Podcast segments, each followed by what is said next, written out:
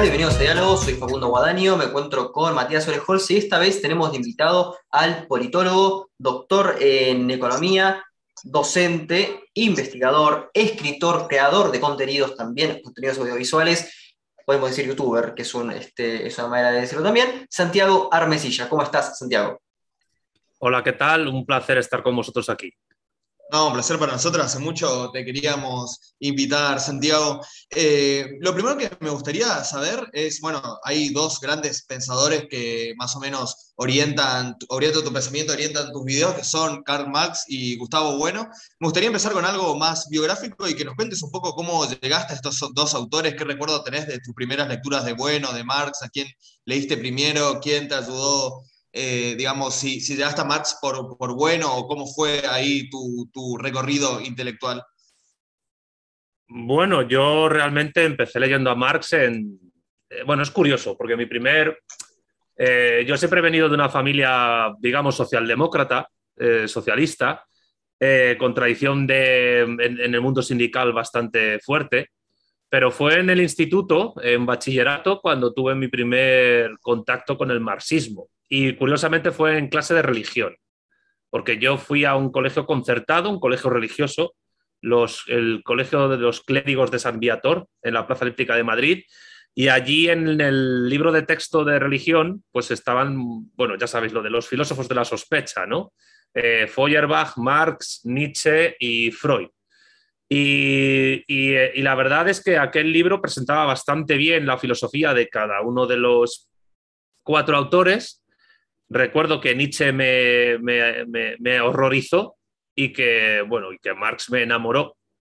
Y aunque luego trataban de, rebatir lo que decían, la verdad es que ese fue mi primer contacto con el marxismo y años después, creo que fueron dos años después, fue cuando me leí el manifiesto comunista. Y a partir de mi, de mi, de hecho, el primer texto marxista que me leí fue el manifiesto comunista y el segundo eh, fueron las obras completas de Ernesto Che Guevara.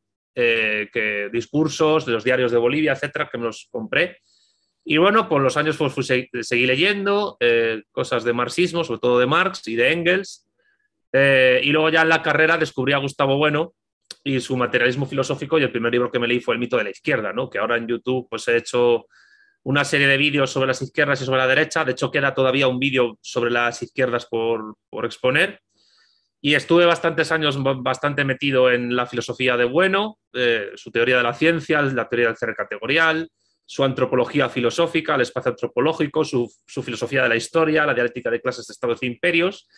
Y lo utilicé pues, para hacer mi tesis doctoral, que fue una comparación entre la teoría del valor, de valor trabajo de Marx y la teoría de la utilidad marginal en sus distintas variantes, porque tiene varias, no hay solo una desde la teoría categorial y a partir de ahí, pues después de analizar la noesología, pues traté de, pasar a la ontología con la cuestión de la vuelta del revés de Marx. Y digamos que mi último libro, que se publicó el año pasado, La vuelta del revés de Marx, es una reconfiguración de los dos últimos capítulos de, de mi tesis doctoral, ya en un marco de fusión nuclear entre los dos átomos ligeros, que son la filosofía de Marx y la de Bueno, para tratar de generar un núcleo atómico lo más potente posible a nivel filosófico y teórico político y económico.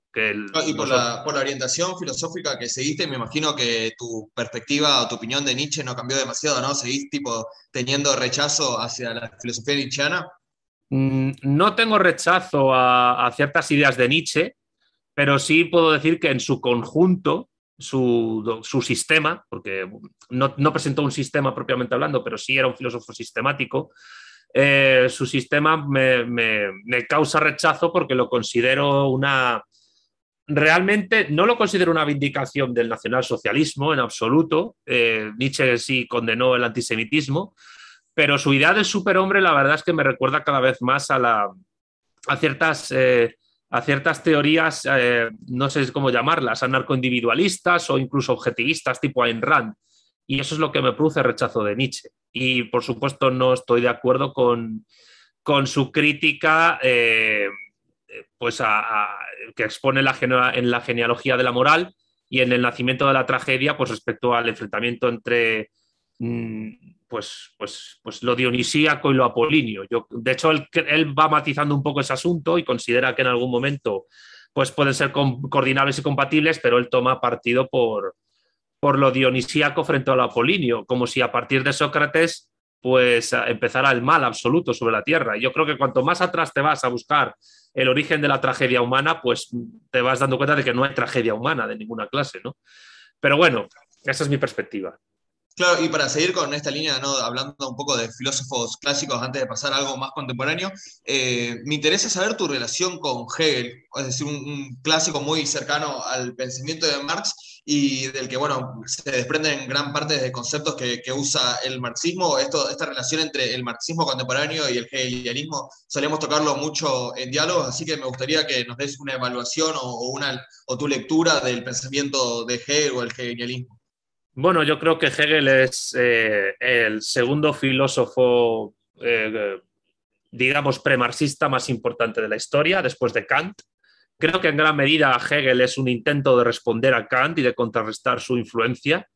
Y creo que su herramienta, la dialéctica, aunque ahora mi, amiga Roxana Kramer ha hecho un vídeo en contra de la dialéctica, reivindicando el marxismo analítico, porque, no, porque la, dialéctica no tiene evidencia empírica desde su perspectiva de la filosofía experimental, yo, por contra, considero que hay que entender que la dialéctica, más que un método científico, es un método filosófico y que la cooperación y la contradicción no son excluyentes, eh, pero, pero, sí, pero sí entiendo que la dialéctica, si no se entiende como contradicción en vez de solo como conflicto, no se puede entender. La verdadera dialéctica en Hegel es contradicción, y si no hay contradicción no hay dialéctica. El conflicto no es dialéctico. Es simplemente una fase de la cooperación o una fase previa al conflicto que se puede resolver en, contradicción o no. Y aparte que, bueno, eh, Marx, tiene mucho de Hegel, ya sabes que él da la vuelta del revés a su dialéctica, y bueno, el materialismo de bueno tiene muchísimo de Hegel también, de eso yo, yo le considero el Hegel español o el Hegel hispánico en lengua española.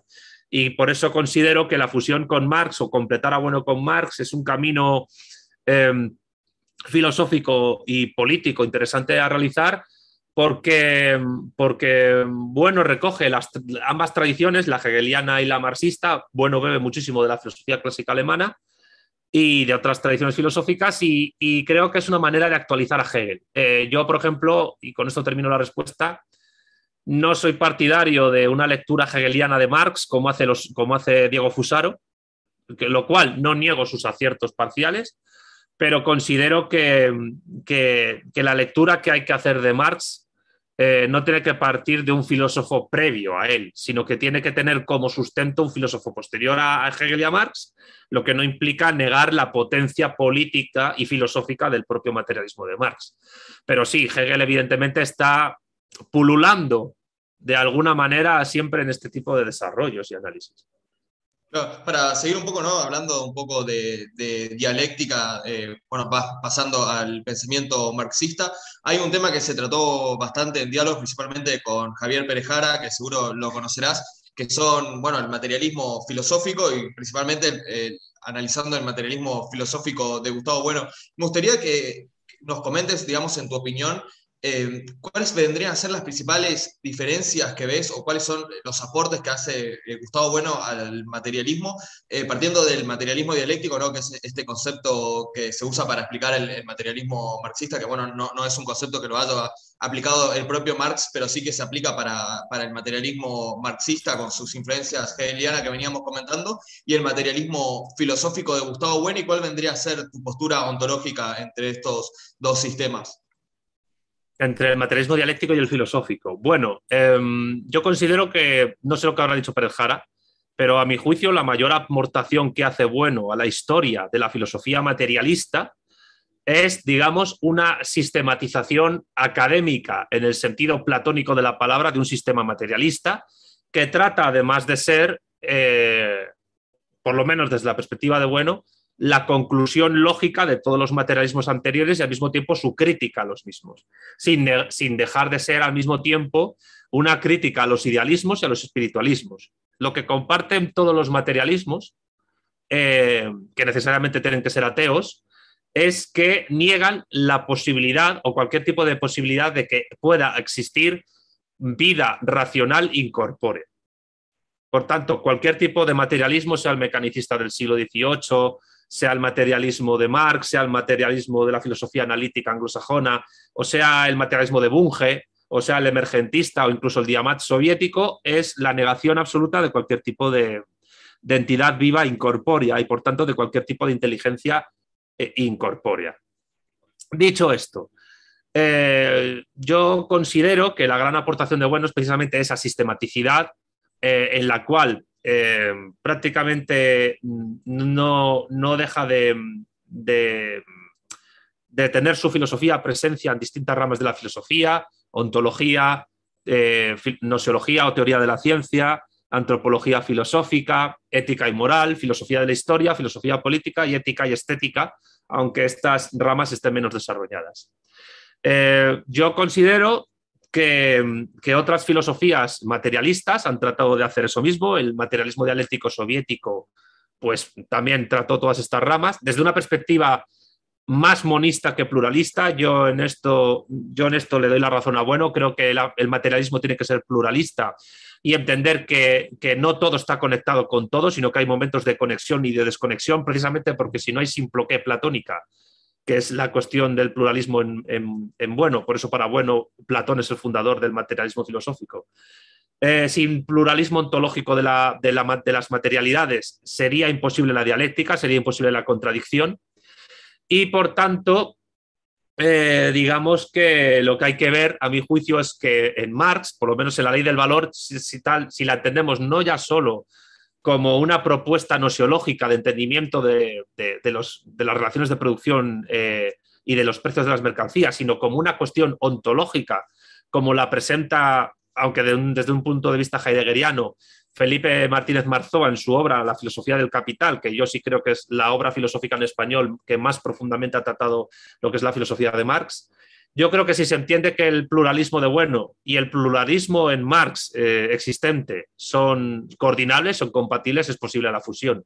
Y por tanto creo que la sistematización eh, de una doctrina filosófica mm, y el pluralismo ontológico de la materia, de las materialidades, es la gran aportación histórica de, bueno a la filosofía materialista. Bueno, justamente en, esa línea, eh, Paul Cockshott, a ver, si creo que esto podría ser justamente una manera de, testear eh, empíricamente este, una relación dialéctica eh, de este, las fuerzas de, producción. Si, si, recordamos lo que se refiere Marx en el Capital a que las clases trabajadoras se van a empobrecer progresivamente, Cockshot hace una aclaración que dice, sí, pero no es que se van a empobrecer porque ganen más o menos, sino porque la tasa de explotación va a estar aumentando con el correr de los años. Empíricamente, él encuentra que hay una correlación entre, este, digamos, entre la tasa de explotación en que los capitalistas en cierto periodo, básicamente a partir de después de los, después de los años 80 del siglo XX, esta tasa empieza a, crecer. Eh, ¿Consideras, digamos, que la tasa de explotación es una medida eh, empírica fiable respecto eh, a una posición dialéctica este, marxista, por supuesto, basada en la teoría del valor?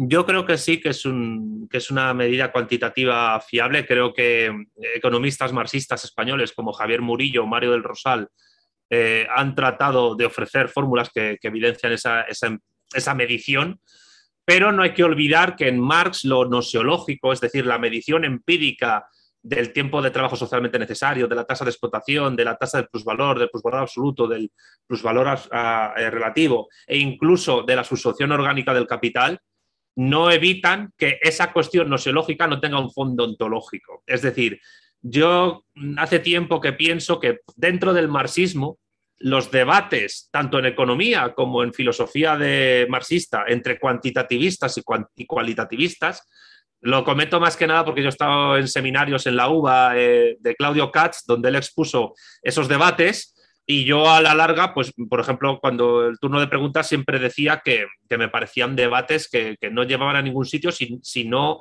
se veía la coordinación que podía haber entre ambos.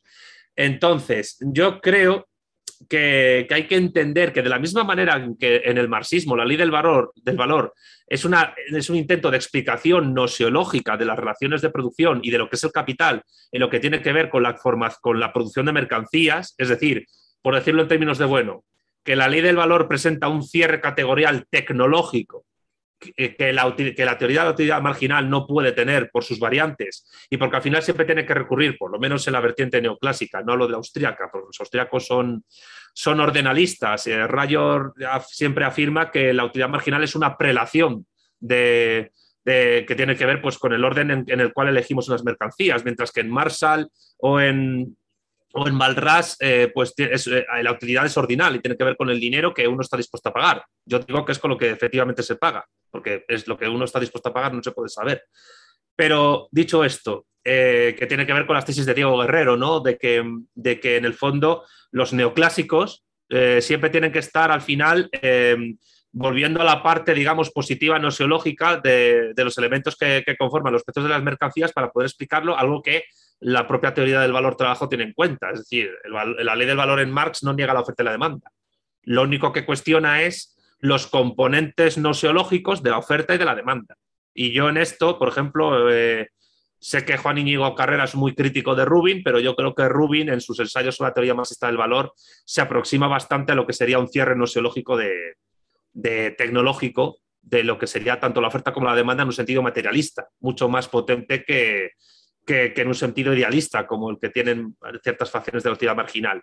Pero, insisto, esto no obsta para ver que esta cuestión nociológica sobre la ley del valor es coordinable, es compatible con una base ontológica que el propio Marx presenta en el Capital y en los Grundrisse, porque tanto Bueno como Marzoa afirman, y yo estoy, y yo estoy de acuerdo con ambos, que Marx presenta en el Capital una nueva ontología filosófica que, a diferencia de las anteriores, parte de un mundo efectivo real que en el presente, que en el aquí y ahora se está gestando, que es el mundo que, capitalista, el del modo de producción capitalista, que conforma el mundo como un inmenso almacén o arsenal, según la traducción de mercancías.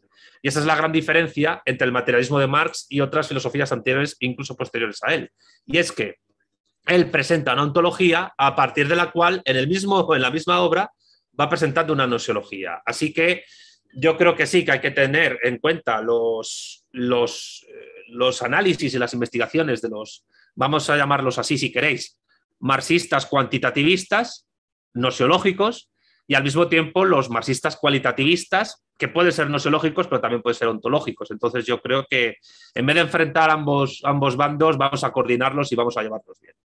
Claro, en ese sentido, este Cockshot le da la razón a Ricardo y Marx, este, tomando una muestra bastante grande este, sobre el Reino Unido y sobre Estados Unidos respecto a em, justamente esto que estaba mencionando yo sobre la, tasa de explotación. Ahora, eh, una cosa este, que, se relaciona con eso es si para vos este, em, el tema de los precios, por supuesto que eh, la corriente austríaca tiene una visión idealista, eh, pero bueno, ¿qué justamente es lo que vos hacés? ¿Qué qué, comparaciones podés tener respecto a otras cuestiones de concebir a los precios y por qué la manera de concebirla a partir de la teoría del valor trabajo de Marx es verdadera y qué hace falsa a otras. Mm, vamos a resumirlo de esta manera. Eh, ninguna teoría sobre los precios mm, puede negar que los precios son eh, la suma de oferta y demanda. La cuestión es que, como demostró no precisamente un economista marxista, sino post-keynesianos, Atanasios Aximakopoulos, eh, para conformar el dibujo geométrico de la curva de demanda, en absoluto es necesaria la función de utilidad marginal. Basta con el efecto precio para hacerlo. Y el efecto precio es la suma de efecto sustitución más efecto renta. El efecto sustitución no es más que eh, el momento en que sin haber cambios en la capacidad de consumo del, demandante, del consumidor, de su capacidad eh, líquida, hay cambios en el desarrollo de las fuerzas productivas que provocan cambios en el precio de producción y en la base material del precio comercial eh, que no tiene que ver con la capacidad de poder adquisitivo del consumidor. Y el efecto renta es lo contrario.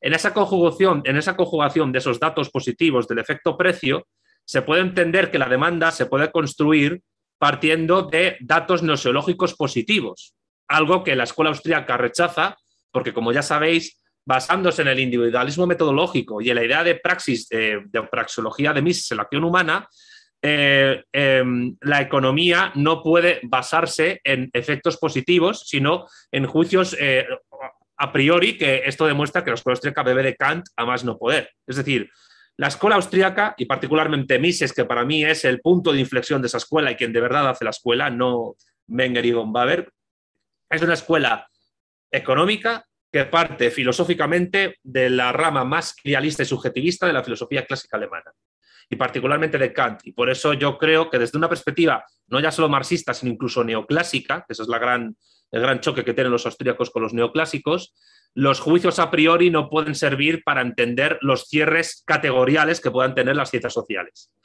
Tienen razón los austríacos en que, en que, en que en que lo, dinámico del campo económico no se puede eh, cerrar en modelos estáticos tipo la caja de Edgeworth, etcétera, pero ah, de alguna manera ellos con su idea que viene de Hayek de orden espontáneo de los mercados no dejan de, hacer, mm, aunque parezca contradictorio, una suerte de construcción estática de lo que es la economía. ¿Y por qué digo esto?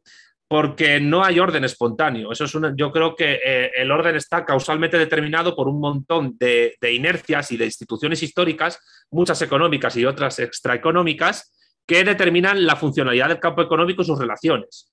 Aparte que hay que decir que la, idea de, utilidad, por ejemplo, bueno, en su, en su ensayo sobre las categorías de la economía política, no la categoriza en su tabla de categorías de la economía en ningún momento habla de productores, de consumidores, de sujetos, eh, de trabajadores, de producción, de consumo, de distribución, pero nunca de utilidad marginal.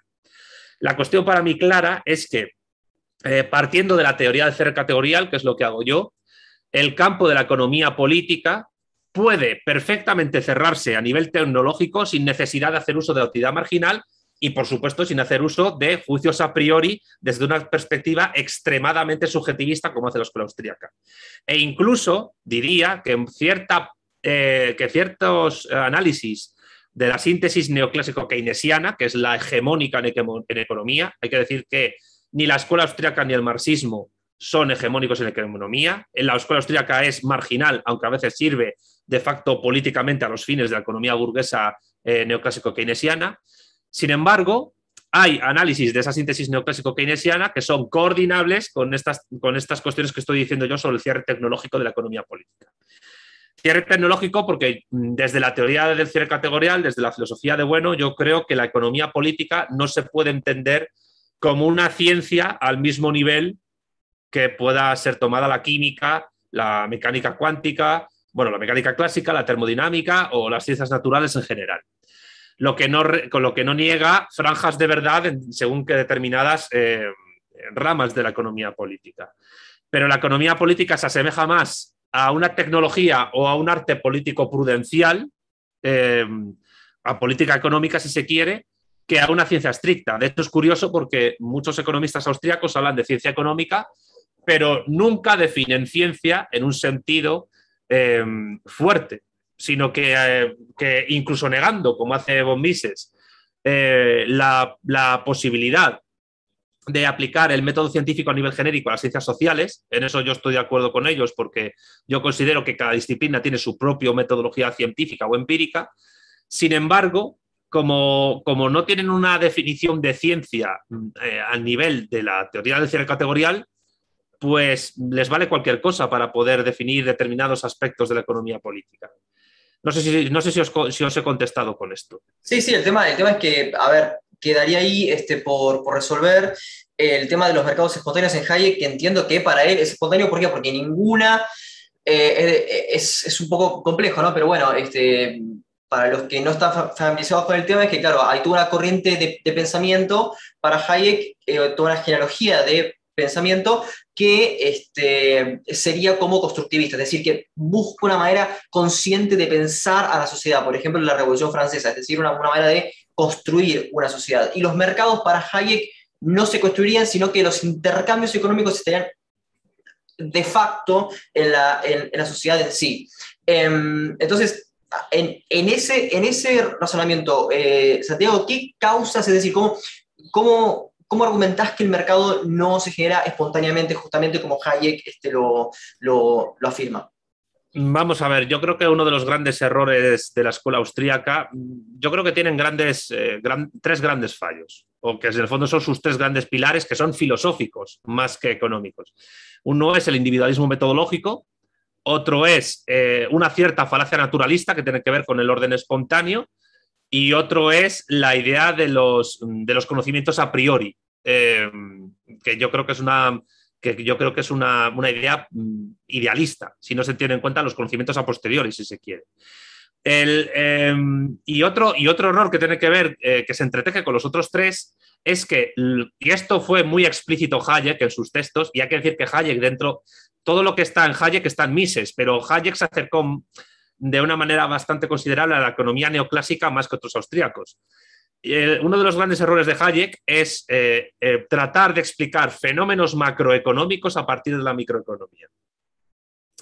Y creo que buena parte de la escuela austríaca, y Rayo está entre ellos, trata de, mm, de, analizar fenómenos macro que tienen que ver con lo que bueno llamaría dialéctica de estados y de imperios, con geopolítica prácticamente, a partir de fenómenos que tienen que ver con eh, el conocimiento que pueden tener productores y consumidores en, los mercados a través de los precios. pero claro, no es lo mismo mercado que comercio. Eh, mm, y, yo creo que cuando, cuando haces depender lo macro de lo micro, estás cometiendo un error. Yo creo que hay que hacerlo a la inversa, hay que, hay que estudiar lo micro a partir de lo macro. Y ahí no hay orden espontáneo. Eh, la dialéctica geopolítica de clases, de estados y de imperios, porque la lucha de clases en Marx es una lucha geopolítica, entre otras cosas, eh, nacional en lo formal, pero no en su contenido, decía Marx, tiene que entender que, que, ese falso orden espontáneo de los mercados no es tan espontáneo. Por eso no hay libre comercio. Por eso no hay libre mercado, sino que los mercados están causalmente determinados por la acción política e histórica de unidades, de sociedades políticas y de estados que determinan a través de las infraestructuras que generan y a través de la acción sobre otros, que pueden ir desde la cooperación hasta la sanción, hasta la guerra o hasta la opresión y la explotación, relaciones económicas que van construyendo las infraestructuras necesarias para que esos bienes y servicios lleguen a mucha gente, a escala global incluso. Es decir, por sintetizarlo de esta manera, eh, y ya que estáis en Argentina, creo que esto lo vais a entender perfectamente. La operación Cóndor de Henry Kissinger ha hecho más por el modo de producción capitalista que la acción humana de Ludwig von Mises. Y en la, y en la operación Cóndor de Kissinger no hay en absoluto orden espontáneo de los mercados.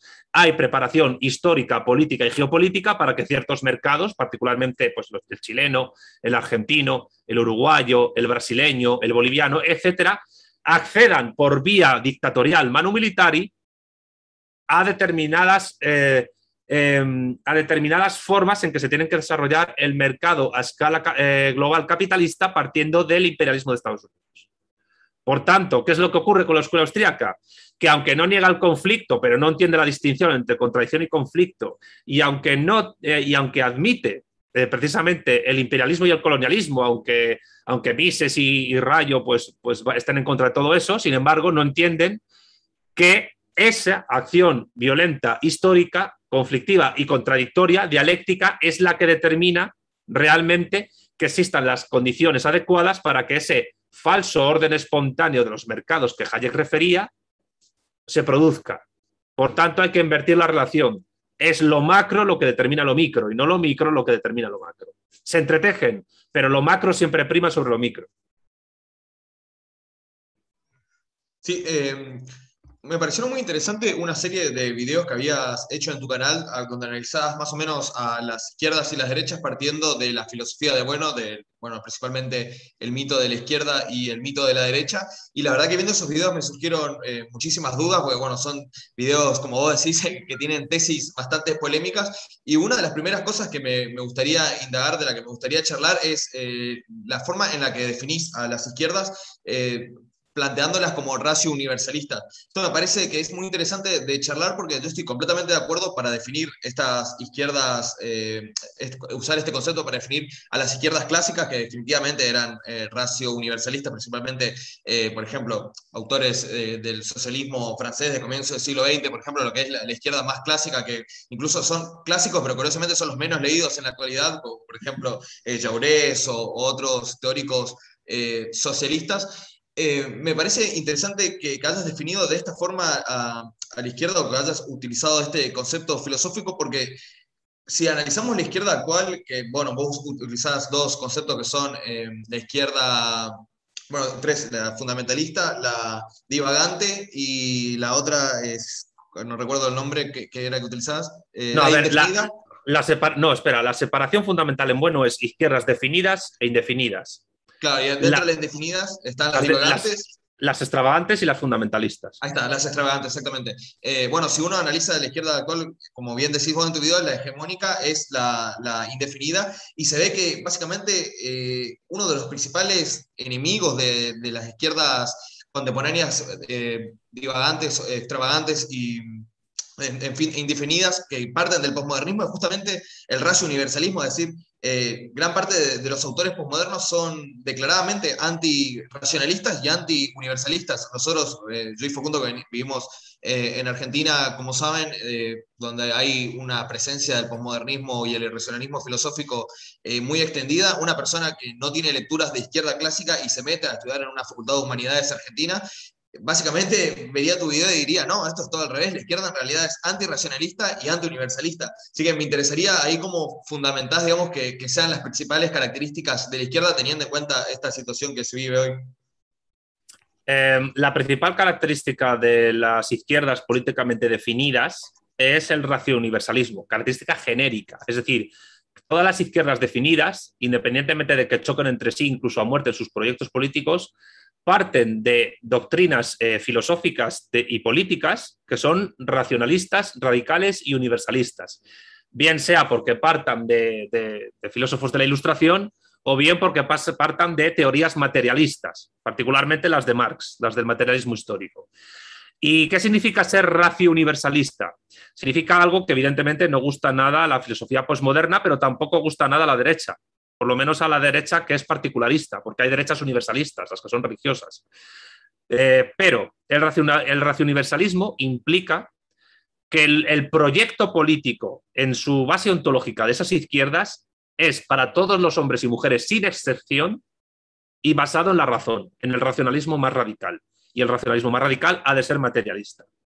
Eh, y todas las izquierdas, jacobinos, izquierda liberal, anarquistas, socialdemócratas, comunistas y asiáticos o maoístas, que son las, las, seis generaciones de izquierdas que han existido políticamente definidas eh, según el cómputo de Bueno, son racio universalistas. Al mismo tiempo, ese racio universalismo se expresa a nivel específico mediante un proceso que sería la característica específica de, de todas las izquierdas definidas, que Bueno llama olización, que es una olización que toma de la química porque bueno entiende que ese universalismo también se plasma en la militancia política, revolucionaria e o reformista radical en cada una de las izquierdas políticamente definidas de científicos. De científicos, en la Revolución Francesa pues estaba muy claro, ¿no? Condorcet, Laplace, Lavoisier, eh, hubo muchos científicos en la izquierda liberal española, muchos científicos también en, en la CNT, anarcosindicalista, en la socialdemocracia, en la izquierda comunista muchísimos y, bueno, y en China pues también. La cuestión es que la olización hay dos modelos, la anatómica y la atómica. En la, en la anatómica hay una reconstrucción de las partes formales de una sociedad política reconstruyéndolas hacia otras nuevas partes formales eh, distintas o parecidas dentro de esa sociedad política. Eh, eh, las partes formales de la sociedad del antiguo régimen, donde había unión de trono y altar, que, son las, que es la característica fundamental que distingue a las derechas, a las alineadas al menos, eh, es que, mm, es que la sociedad del antiguo régimen está dividida en tres estamentos, nobleza, clero y tercer estado. El tercer estado, pues ya sabéis, era pues donde estaban la burguesía, el bajo clero, los campesinos, el incipiente proletariado industrial, los artesanos, etc. Luego, posteriormente, el marxismo se hace defensor, defensor digamos, del cuarto estado, ¿no? el famoso cuadro de Giuseppe Pelizza, da Volpedo en Italia, que, es el inicio de la película Novecento. El cuarto estado es la clase obrera, el proletariado, los asalariados, ¿no? En general. Pues eh, la olización atómica, sin embargo, es la destrucción partiendo del racio universalismo de los estamentos del antiguo régimen para construir una única unidad social que es la nación política. Ya no hay nobleza, clero y tercer estado, sino que solo hay ciudadanos libres e iguales en derechos y deberes. Por tanto, la nación política y su unidad, en sentido jacobino, luego liberal, aunque ahora hay liberales que son prácticamente separatistas, como Milei o Rayo, pues la nación política es la unidad por excelencia eh, que, es la primera construcción histórica que hacen las izquierdas políticamente definidas, la nación política francesa, que sustituye a la monarquía absoluta francesa anterior. Y, por, y claro, eso no lo hacen las derechas. Las derechas se caracterizan por la unión del trono y el altar. Y hay tres variantes o tres modulaciones según, bueno, la derecha reaccionaria, es decir, los que quieren volver al antiguo régimen, literalmente. La derecha liberal, que al mismo tiempo es izquierda liberal, pero de una manera más acentuada, porque hay una mayor conexión con el trono y el altar. A lo mejor niegan el trono, pero admiten el altar. Y a lo mejor pues, van convirtiendo a determinados burgueses en, a través de títulos nobiliarios en una suerte de oligarquía, término muy peronista en Argentina. Y luego estaría lo que bueno llama derecha socialista, que ¿por qué es socialista? No porque quiera llegar al, eh, al comunismo a través del socialismo, sino porque trata de, instaurando un, un, determinado estado de bienestar, incluso con participación obrera, trata de evitar la revolución desde abajo, haciendo la revolución, o mejor dicho, la contrarrevolución desde arriba. Bismarck, Franco, eh, esto Miguel Primo de Rivera, determinados dictadores proteccionistas, etcétera. Es una derecha abocada a extinguirse porque realmente lo que prepara es un país para su eh, inserción en la división internacional del trabajo a escala industrial. Y luego habría... siguiendo esta categoría me parece, como dije anteriormente, muy, muy precisa para definir a, la izquierda eh, clásica, a la izquierda de hasta mitad del siglo XX, me interesa cómo, cómo analizás el fenómeno de que a partir de, bueno, de como dije, la segunda mitad del, siglo XX, pero principalmente después de la caída de la Unión Soviética, la izquierda empezó a hacer su giro del clásico racionalismo del que todos estamos de acuerdo que parte hacia un irracionalismo o un antiuniversalismo o un particularismo. ¿Cuáles crees que fueron las condiciones que se dieron para que esto se lleve a cabo, para que pase esto? Hay muchos factores. Eh, hay factores, digamos, exógenos a, a las izquierdas definidas, a sus proyectos y endógenos. Los exógenos yo creo que tienen que ver con la dialéctica con estados que quieren tratar de evitar que los proyectos políticos de esas izquierdas definidas se lleven a cabo, particularmente de, la izquierda socialdemócrata y de la comunista, y luego más tarde de la asiática, de momento sin éxito, y que tienen que ver pues, con el apoyo a corrientes, eh, digamos, antirracionalistas y antiuniversalistas derivadas de esas izquierdas. Yo creo que el caso del Congreso por la Libertad de la Cultura, que fue apoyado por la CIA, es el más evidente. Eh, y luego hay factores endógenos que tienen que ver con el fracaso progresivo de algunas generaciones de izquierdas políticamente definidas que van haciendo que sus militancias se aproximen a la izquierda indefinida. Es decir, no, tienen, no, son, no están definidas porque las izquierdas definidas tienen un proyecto definido respecto del Estado. Las indefinidas se, se guían por cuestiones éticas, morales, subculturales, etc. Cuidado, matiz importante. No todas las izquierdas indefinidas son posmodernas. Eh, todas las izquierdas posmodernas son indefinidas, pero no todas las izquierdas indefinidas son posmodernas. Hay movimientos de izquierda indefinida que son no posmodernos o incluso antiposmodernos. Creo que el ejemplo más claro de esto es el feminismo radical, que en absoluto es posmoderno, incluso tiene tendencias antiposmodernas. También en el pasado había grupos como la Sociedad Fabiana, que eran izquierda indefinida, pero no eran posmodernos. Lo que no niega la influencia del, del posmodernismo en estas cuestiones, pero la izquierda indefinida es mucho más amplia que eso. Entonces, em, el, término de izquierda indefinida, eh, si uno te escucha como en los videos, suena como un poco eh, despectivo en el sentido de que, bueno, en la misma bolsa de este concepto hay izquierdas que son eh, abiertamente eh, mejor dicho, que son claramente, eh, que claramente repudiadas, digamos, que, no compartís, pero a la vez metés como algunos otros movimientos que parecerían, desde mi punto de vista, que tienen aspectos interesantes o que tienen luchas valiosas, como puede ser, bueno, eh, nombrás, por ejemplo, cuestiones ambientales o de movimiento LGTB, que tiene, creo que, luchas que todos estamos de acuerdo, que por lo menos estamos de acuerdo con las premisas básicas, que es, bueno, que hay que respetar los derechos de las diversidades sexuales. En el concepto de izquierda indefinida, ¿considerás que necesariamente es despectivo o que engloba movimientos con los que no acordás con los que son criticables y que a la vez tienen eh, otros movimientos o otras luchas que sí son reivindicables. Me interesaría saber eh, un poco qué matices pones dentro de la izquierda indefinida. Tanto, mira, tanto Gustavo Bueno como yo en los vídeos eh, afirmamos que puede haber cuestiones puntuales de esos movimientos de izquierda indefinida que puedan ser asumibles por una izquierda políticamente definida. El problema es que las izquierdas indefinidas son indefinidas no por una cuestión peyorativa, sino porque no están definidas respecto del Estado eh, a la hora de tener un proyecto definido eh, global, universal respecto del Estado, de toda la sociedad, sino que sus proyectos son parciales.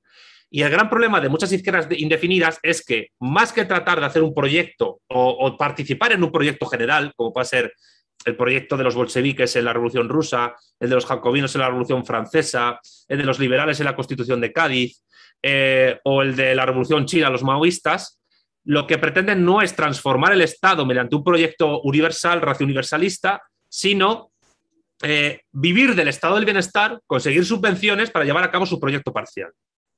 Es decir, esas izquierdas indefinidas, lo quieran o no, parasitan el estado del bienestar capitalista para llevar a cabo sus proyectos.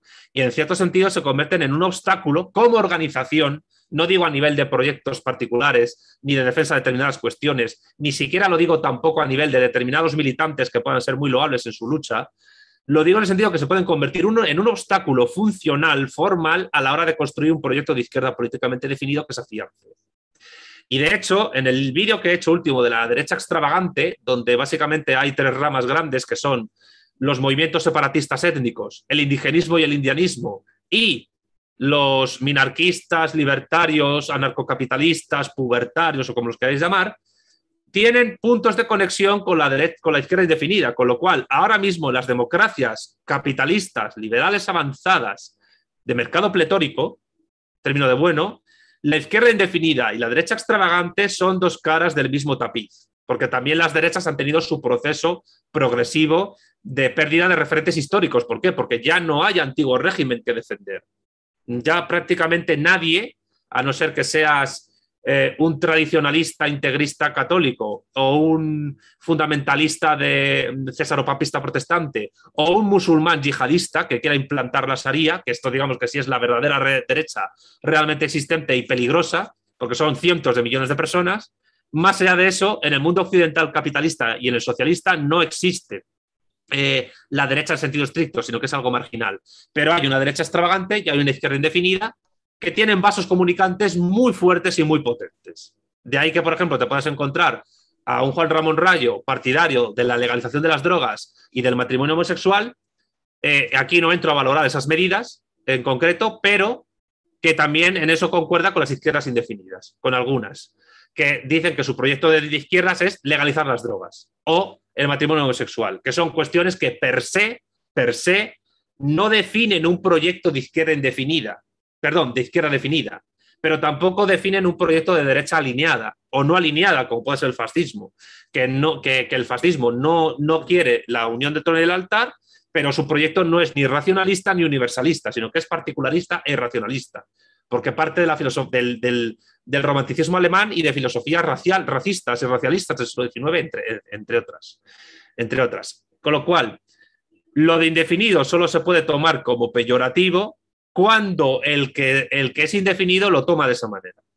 Lo que tendrá que hacer esa persona que milita la izquierda indefinida es preguntarse si algunas cuestiones que él defiende pueden ser realizadas en un proyecto de izquierda indefinida o tendría que participar en un proyecto más universal para que determinadas cuestiones particulares se puedan defender. Eh, y ahí está la cuestión, es decir, algunas demandas particulares de movimientos LGTBIQA, no todas, evidentemente, pero algunas, de algunas cuestiones que reivindica el feminismo radical o algunas cuestiones que reivindica el ambientalismo, podrían ser defendidas a nivel global en un proyecto de izquierda indefinida, pero sin tener que parasitar al estado del bienestar para financiar ONGs y movimientos sociales o fundaciones, es decir, chiringuitos que hagan que determinada gente viva del cuento, ni tampoco tienen por qué ser defendidos en, vamos a decirlo así, ¿no? En, proyectos que se basen en ideologías filosóficas posmodernas que pongan la construcción identidad, identitaria subjetual de unos sujetos por encima de un proyecto global, universal, racionalista y materialista que, que tiene que partir necesariamente de una plataforma política estatal lo suficientemente grande para tener impacto universal, porque esa es otra de las cuestiones que tiene que tener en cuenta una persona que se tome en serio la cuestión de las izquierdas definidas. Si un proyecto de izquierda indefinida no parte de un Estado potente o de una, o de una esfera cultural homogénea potente, no puede tener en absoluto impacto universal. Por eso, si, un movimiento socialista parte de Surinam, pues yo lo apoyo, pero ¿qué impacto tiene que parta de Surinam? Ninguno. tiene que partir de una plataforma geopolítica y geocultural lo suficientemente homogénea y más en un mundo como el actual que nos encaminamos y no a los 8.000 millones de, habitantes, para poder tener un impacto a escala universal. Por, eso la izquierda es racio universalista. Y por eso los jacobinos tuvieron que convertirse en imperio con Napoleón para tener un impacto universal y expandir, como dijo Marx en el 18 Brumario de Luis Bonaparte, la revolución a golpe de bayoneta. Y, y, por eso la Unión Soviética tuvo que convertirse en una superpotencia y vencer a los nazis en la Segunda Guerra Mundial para construir el Comecon y el Pacto de Varsovia. Y por eso los chinos tienen que convertirse en el imperio del centro y a través de la nueva ruta de la seda expandir su proyecto sin necesidad de obligar a los demás a asumir su forma de gobierno. Que esa es otra, porque esos son chinos confucianos y por eso se diferencian de la izquierda comunista de quinta generación eso es algo que, tenía una duda cuando veía tus videos eh, que, definía la izquierda indefinida y la definida, porque bueno, la definida, como eh, explicaste recién, es una izquierda con proyectos que, digamos, eh, proyectos de Estado. Y esto me, llama la atención porque antes habías dicho que la izquierda también era raza universalista, es decir, ¿cómo se relaciona el internacionalismo que pretende la izquierda con, una izquierda con, centrada en los proyectos Estados nacionales? Es decir, ¿cuáles serían los mecanismos por los que los proyectos Estados nacionales se internacionalizarían en una izquierda que, bueno, que puedas considerar reivindicable? Eh, bueno, eso depende de la plataforma cultural política en la que esa izquierda definida se desarrolle, porque como he dicho, en el caso, por ejemplo, de la izquierda asiática de la República Popular China, eh, debido a la base cultural confuciana tan acendrada que tienen en China, eh, mm, ni los maoístas ni ningún movimiento político chino anterior al triunfo de la revolución de Mao van a querer expandir jamás su modelo político a otro tipo de sociedades. ¿Pero por qué son racio universalistas? Primero, porque la propia plataforma eh, política en la que se desarrolla la revolución china es una plataforma que no es un mero Estado-nación, es un Estado-civilización de 1.400 millones de hombres que a través del comercio y las relaciones diplomáticas trata de construir el socialismo y tratar de influir a otros de manera ejemplarista. si, la izquierda definida se desarrolla en una plataforma política estatal o, geocultural, digamos, mm, abramánica, judeocristiana, en vez de ser centrípeta como la China, será centrífuga, sino que, o sea, buscará su universalización por otras vías, que eso es lo que intentó la Unión Soviética. Por tanto, la revolución política, la construcción de, un proyecto político de izquierda definida, tiene que partir necesariamente por su forma eh, de una plataforma estatal, porque no puede ser, como no puede ser de otra manera, pero si esa plataforma estatal tiene capacidad de, de impacto universal, bien sea por su potencia demográfica y política, como es el Estado civilización chino, bien sea porque es una plataforma distribuida, distribuida a escala intercontinental universal, por cuestión cultural y por cuestión histórica, porque hubo imperios que anteriormente lo hicieron, entonces el impacto de esa, de izquierda definida puede ser universal y puede ser provechoso, aunque parta de uno o dos o tres o cuatro estados, porque las revoluciones políticas de las izquierdas, pues bueno, ya sabéis, ¿no? La Revolución Francesa se, enmarca en un proceso de, revoluciones atlánticas y una transformación completa de las relaciones políticas del antiguo régimen en toda Europa occidental y oriental. La revolución rusa se conecta con otra serie de revoluciones en Asia y en Europa y los procesos de descolonización posteriores. Eh, la constitución de Cádiz eh, y los libertadores posteriores no se pueden entender sin el impacto que tuvo esa constitución, que incluso influyó en, en algunos países de, por ejemplo, en Italia, etc. Por tanto, por tanto, Em, la conjugación es básicamente tener en cuenta que la, dialéctica de clases se vuelve universal a través de la dialéctica de, estados y de imperios. Y por tanto, tanto en Marx como en Bueno, la dialéctica histórica, el motor de la historia, es uno y trino. Es decir, la lucha de clases es el motor de la historia cuando es lucha de estados y de imperios al mismo tiempo.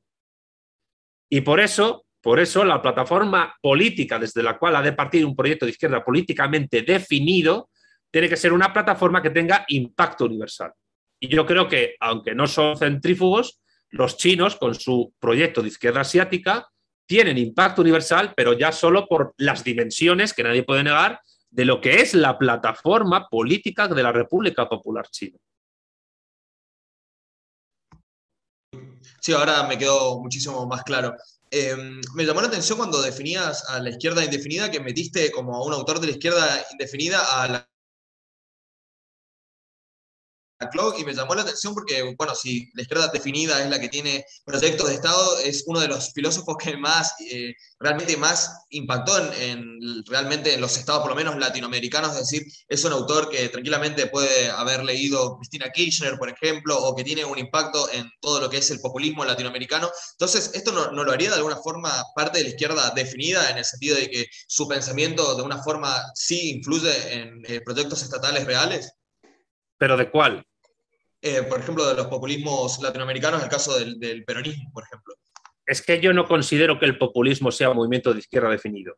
Yo creo que el populismo es más bien un método que puede ser un método político de alcance del poder o de movilización social, que puede ser reivindicado por una izquierda definida o por, un, o por una derecha alineada o por el fascismo, perfectamente, y además la Clau es explícito en, tanto en La razón populista como en el libro que hizo con Chantal Mouffe, su, mujer, Hegemonía y Estrategia Socialista.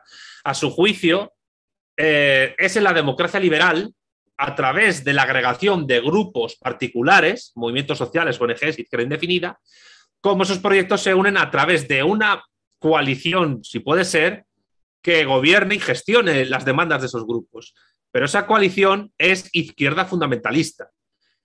La gran diferencia entre la izquierda extravagante y la divagante es que mientras la izquierda extravagante o movimientos sociales, ONGs, y la divagante, intelectuales, artistas, profesores de universidad, etcétera, son corrientes abiertas, la izquierda fundamentalista, que es una suma de las otras dos, es una corriente cerrada que incluso a través de una coalición electoral puede actuar. Pero decir que el frente de todos, por, por decir el caso argentino, tiene un proyecto definido respecto del Estado, a mi juicio, es mm, faltar a la verdad. El Frente de Todos lo que tiene es un proyecto de gobierno, de partido político gubernamental dentro del marco jurídico constitucional de la República Argentina en la actualidad, sin más. Pero no pretende otra cosa. O sea, es decir, es izquierda fundamentalista realmente en ese sentido, sí, ahora entiendo, me, me parece que, es correcta la distinción. Eh, para cerrar con estas preguntas ¿no? sobre la izquierda definida e indefinida, me interesaría saber qué proyectos debería tener, en tu opinión, digamos, una izquierda definida en la actualidad. Bueno, esta pregunta es muy complicada, porque hay que tener en cuenta que las izquierdas definidas son generaciones que surgiendo a partir de la Revolución Francesa eh, tienen su momento histórico que dura un tiempo y luego se agota. Em, y la única izquierda definida que hoy queda potente en el mundo es la izquierda asiática, porque ahí está Xi Jinping llevando la batuta de la República Popular China, como hemos comentado antes, y del Estado de civilización de 1.400 millones de hombres y mujeres. Pero los jacobinos eh, son ya prácticamente arqueología la izquierda liberal es al mismo tiempo derecha liberal y está teniendo sus, degeneraciones porque asume, eh, ha asumido eh, tradiciones que no le son propias, culturales, anglosajonas, las de los Whigs, y tienden más a la derecha extravagante que otra cosa. Rayos, derecha extravagante. Milley es derecha extravagante. Eh, todos, las, los serpientes que del, mundo aurinegro son derecha extravagante. La izquierda anarquista, anarcosindicalista clásica, ni está ni se la espera. Y, de hecho, los que se reclaman libertarios han usurpado el nombre de los verdaderos libertarios de la misma manera que usurparon el nombre de los verdaderos liberales. La socialdemocracia, pues excuso decir lo que es. Eh, es básicamente liberalismo social. Eh, y la izquierda comunista de quinta generación soviética fue derrotada en 1991 y lo que quedan son sectillas que tratan de recuperar aquello. Yo creo que eso es un absoluto error. Entonces, la pregunta es, ¿qué hacer? Gran pregunta clásica de Lenin. Pues bien, eh, espero esta semana estrenar el vídeo último em, de la serie de las izquierdas, porque va de precisamente de esta pregunta que has planteado tú, eh, que plantearía en ese vídeo la hipótesis o la posibilidad en este siglo de la construcción u organización de una séptima generación de izquierdas políticamente definidas, dónde podría organizarse y de, qué manera. es un vídeo tentativo que evidentemente tiene que partir de lo ya escrito por Bueno y otros de sus discípulos y de lo que se tiene hasta ahora. Eh, en ese vídeo se van a tratar cuestiones históricas, geopolíticas, etcétera. Eh, y creo que cuando se vea ese vídeo, pues podréis tener, no voy a decir una respuesta, pero a lo mejor sí una orientación quizás por dónde se podría ir. Aunque ese vídeo solamente se va a publicar antes que este diálogo, eso lo puedo firmar. Ahora, dentro de esta categoría, eh, dentro de estas categorías de la derecha, a mí, me gustaría hacer este, dos este, preguntas mientras cámara veo que no me está haciendo foco, pero bueno, no importa, está bien. Eh, el peronismo, ¿vos creés que podría ingresar dentro de lo que llamás este, derecha socialista? Eh, y por otra parte, vos calificás que los mapuches, por tener una, una matriz individualista, mm, serían parte de una derecha. Aún así, considero, por ejemplo, básicamente basta leer lo, que escribe la RAM, que considera una nación mapuche, es decir, que hay un proyecto comunitario eh, es decir, puede haber una idea al fin y al cabo de un Estado mapuche. Eh, por eso no me termina de cerrar cómo verías a los mapuches en ese, momento como una parte de la derecha. Así que bueno, esa sería este, la consulta que se veía en dos partes. Vale, voy a empezar por la segunda, que es la más fácil de responder. Em, el mapuchismo sería derecha extravagante porque defiende la idea de autodeterminación por la cual quieren construir un Estado mapuche sin contar con el resto de argentinos en la toma de decisión de aquello. Es decir, reclaman unas tierras como suyas en base a cuestiones precolombinas, em, negando el derecho a decidir sobre la unidad de Argentina al resto de argentinos que ellos no consideran mapuches. Por lo tanto, eso no es un derecho, es un privilegio. Es un movimiento étnico separatista y financiado por Inglaterra en gran parte. Eso en primer lugar. En segundo lugar, el hecho de que un proyecto sea comunitario y quiera formar un Estado o una nación no implica que sea izquierda, porque el nacionalsocialismo y el fascismo también eran proyectos comunitarios. E incluso el franquismo era un proyecto comunitario. E incluso el tradicionalismo carlista católico era un proyecto comunitario. Y no capitalista precisamente, sino incluso anticapitalista. Pero el hecho de que algo sea comunitario no implica que sea derecha. Es decir, no caigamos en el error eh, de los pubertarios de pensar que, izquierda es colectivismo, socialismo y derecha es individualismo. En absoluto, en absoluto. Hay proyectos de derecha socialista y de izquierda socialista. Y hay proyectos de derecha individualista y de izquierda individualista. Em, de hecho, Max Stirner, el autor del Único y su propiedad, discípulo de Hegel, contemporáneo de Marx en la izquierda hegeliana y que influyó mucho en el idealismo alemán posterior, particularmente en Nietzsche, en su anarcoegoísmo, era muchísimo más individualista que Rothbard o que Rayo, y sin embargo, ese individualismo se conectaba con una cierta idea comunitaria de colectividad. Es decir, el, indigenismo y en, una vertiente y una familia incluso más radical, el indianismo, son formas de derecha extravagante porque además de querer romper la unidad política y soberana nacional de la nación política generada por el libertador San Martín, pretende arrogarse, en derecho, un privilegio en base a criterios irracionalistas, espiritualistas y étnicos que son previos a la construcción de las filosofías racio-universalistas que determinan las izquierdas políticamente definidas. Eso en primer lugar. Lo gracioso, y aquí se va la conexión entre la derecha extravagante y la izquierda indefinida, es que tiene apoyos en la izquierda indefinida argentina y chilena, porque el famoso proceso constituyente argentino, eh, chileno se hizo eh, levantando banderas mapuches. Ahora estamos viendo qué pasa con ese proceso constituyente, que está Cast el primero en las listas, para que veamos un poco lo fuera de la realidad que las izquierdas indefinidas viven en muchas ocasiones. ¿no? Sobre todo, esto lo digo como, como gente universitaria que sois, supongo, que, veáis la absoluta, completa y total desconexión que tiene el mundo universitario del mundo real, del mundo del trabajo y del mundo de la gente normal y corriente. Y esto también lo digo por la parte de la derecha extravagante, porque muchos partidarios del anarcocapitalismo son profesores de universidad funcionarios. Por ejemplo, Huerta de Soto o Miguel Ancho Bastos. Son gente que vive del Estado. Es decir, son, eh, yo lo siento, pero los profesores de universidad eh, son básicamente gente que vive del trabajo de los demás. Mm, bien, dicho esto, el peronismo. ¿Sería derecha socialista? Habría que ver si en el peronismo hay una pretensión de unión del trono y del altar. al ser el peronismo un movimiento eminentemente republicano, no monárquico, como lo fue el franquismo, eh, el proyecto de, Bismarck en la Alemania unificada o en la dictadura de Miguel Primo de Rivera, creo que no ha lugar calificarlo como derecha socialista. Independientemente de que fuera un movimiento profundamente católico en lo cultural e incluso lo constitucional, al ser un movimiento republicano, no hay trono. Por tanto, mm, yo creo que no amerita el calificarlo como derecha socialista.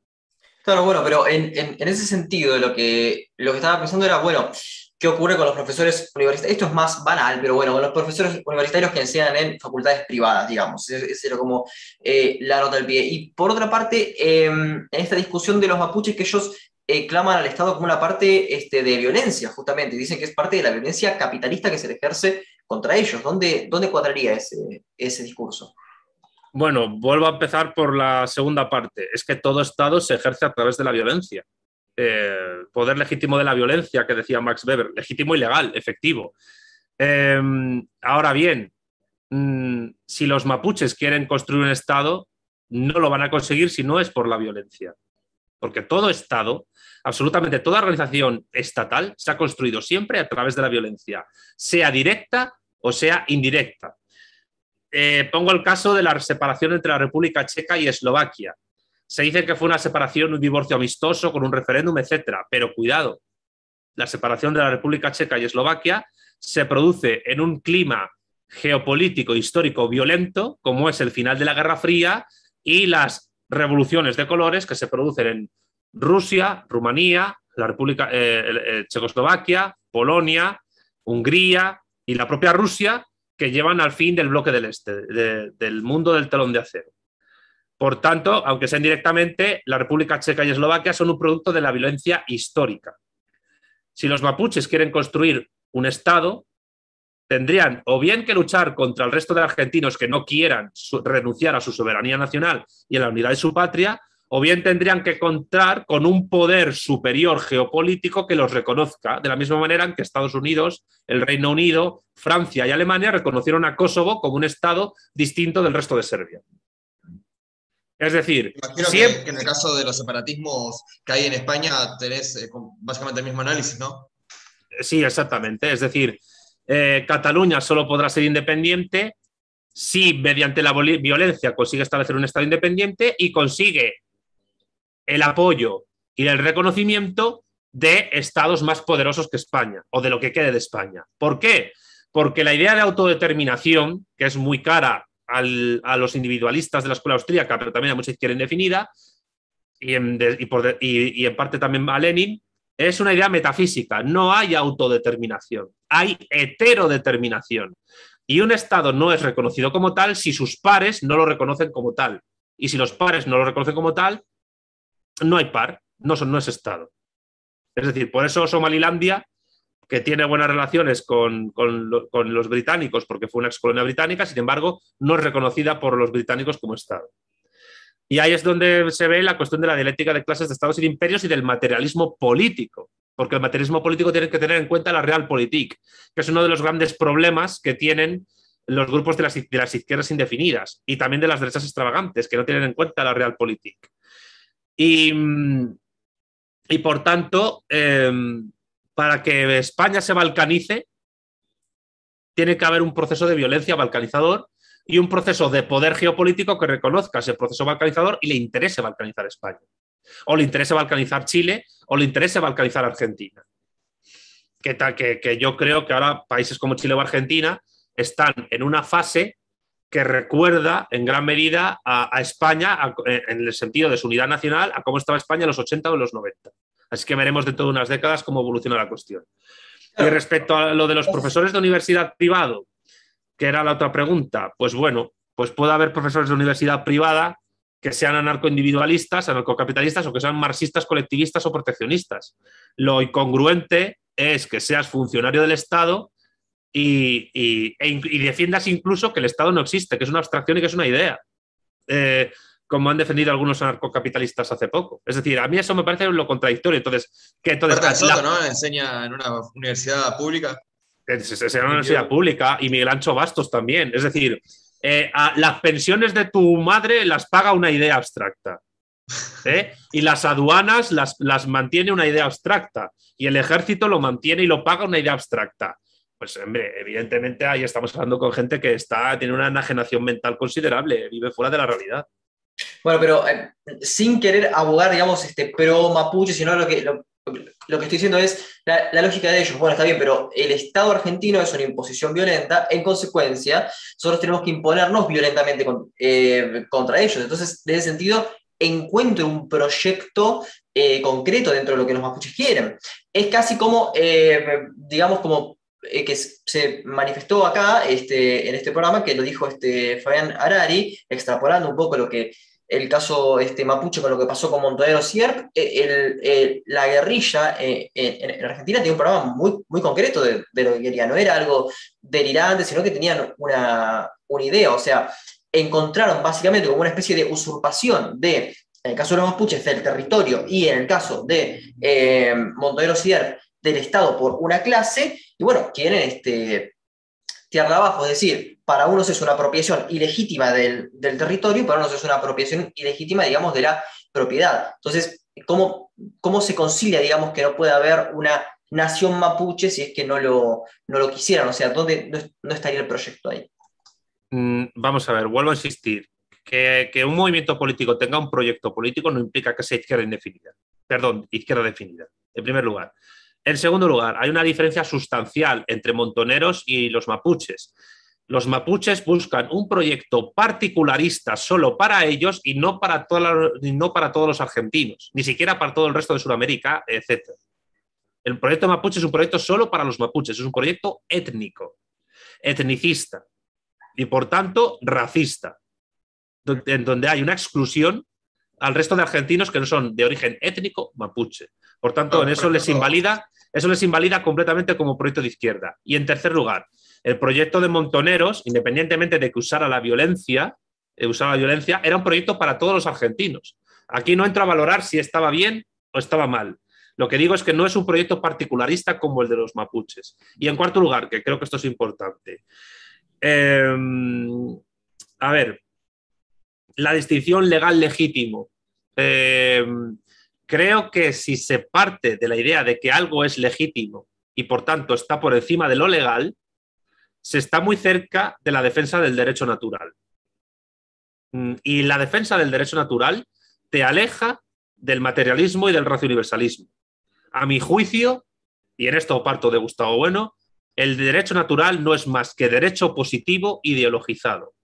Y lo que importa realmente del derecho es que sea positivo, efectivo. Y si afirmamos desde una posición racionalista radical y por tanto materialista que el derecho, el derecho es derecho positivo y no derecho natural, y negamos el derecho natural y lo atacamos, sea en su vertiente de orden espontáneo, en su vertiente de orden divino o en su vertiente de orden natural, que son compatibles con formas de derecha política, yo afirmo en los vídeos que el derecho natural es el derecho de las derechas, Em, tenemos que abandonar la distinción legítimo-legal como algo distinto.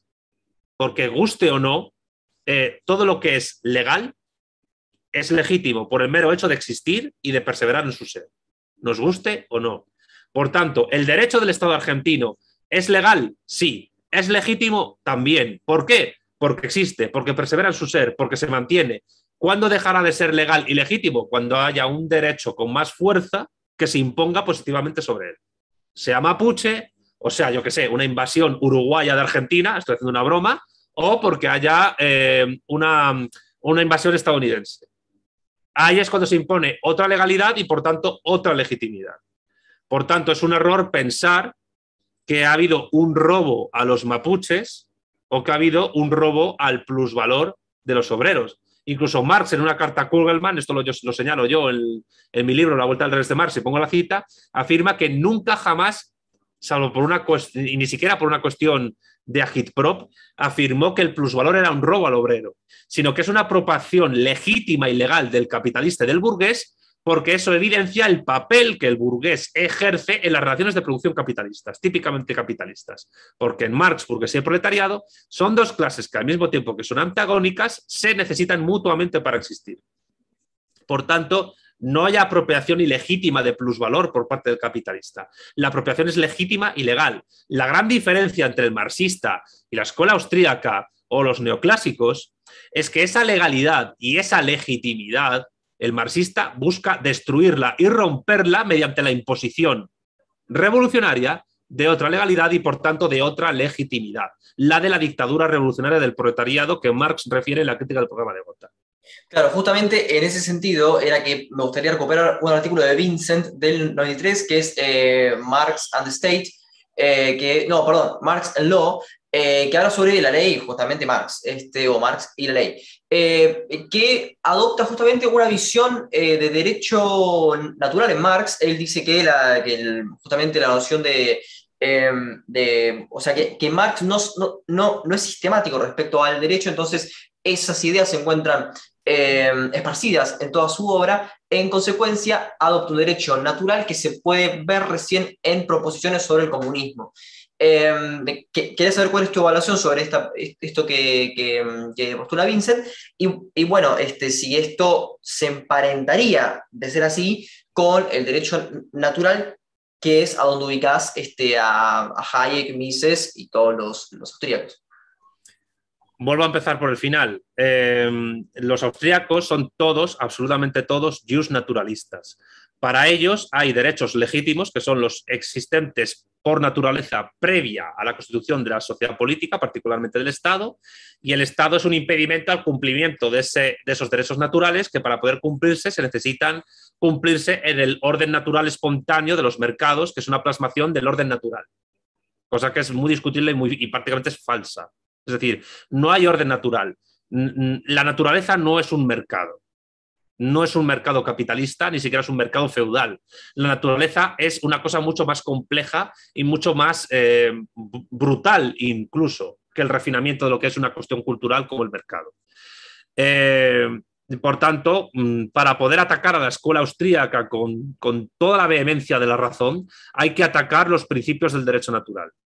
O sea, te lo digo en términos de bueno, hay que destruir la misma noción ontológica de derecho natural.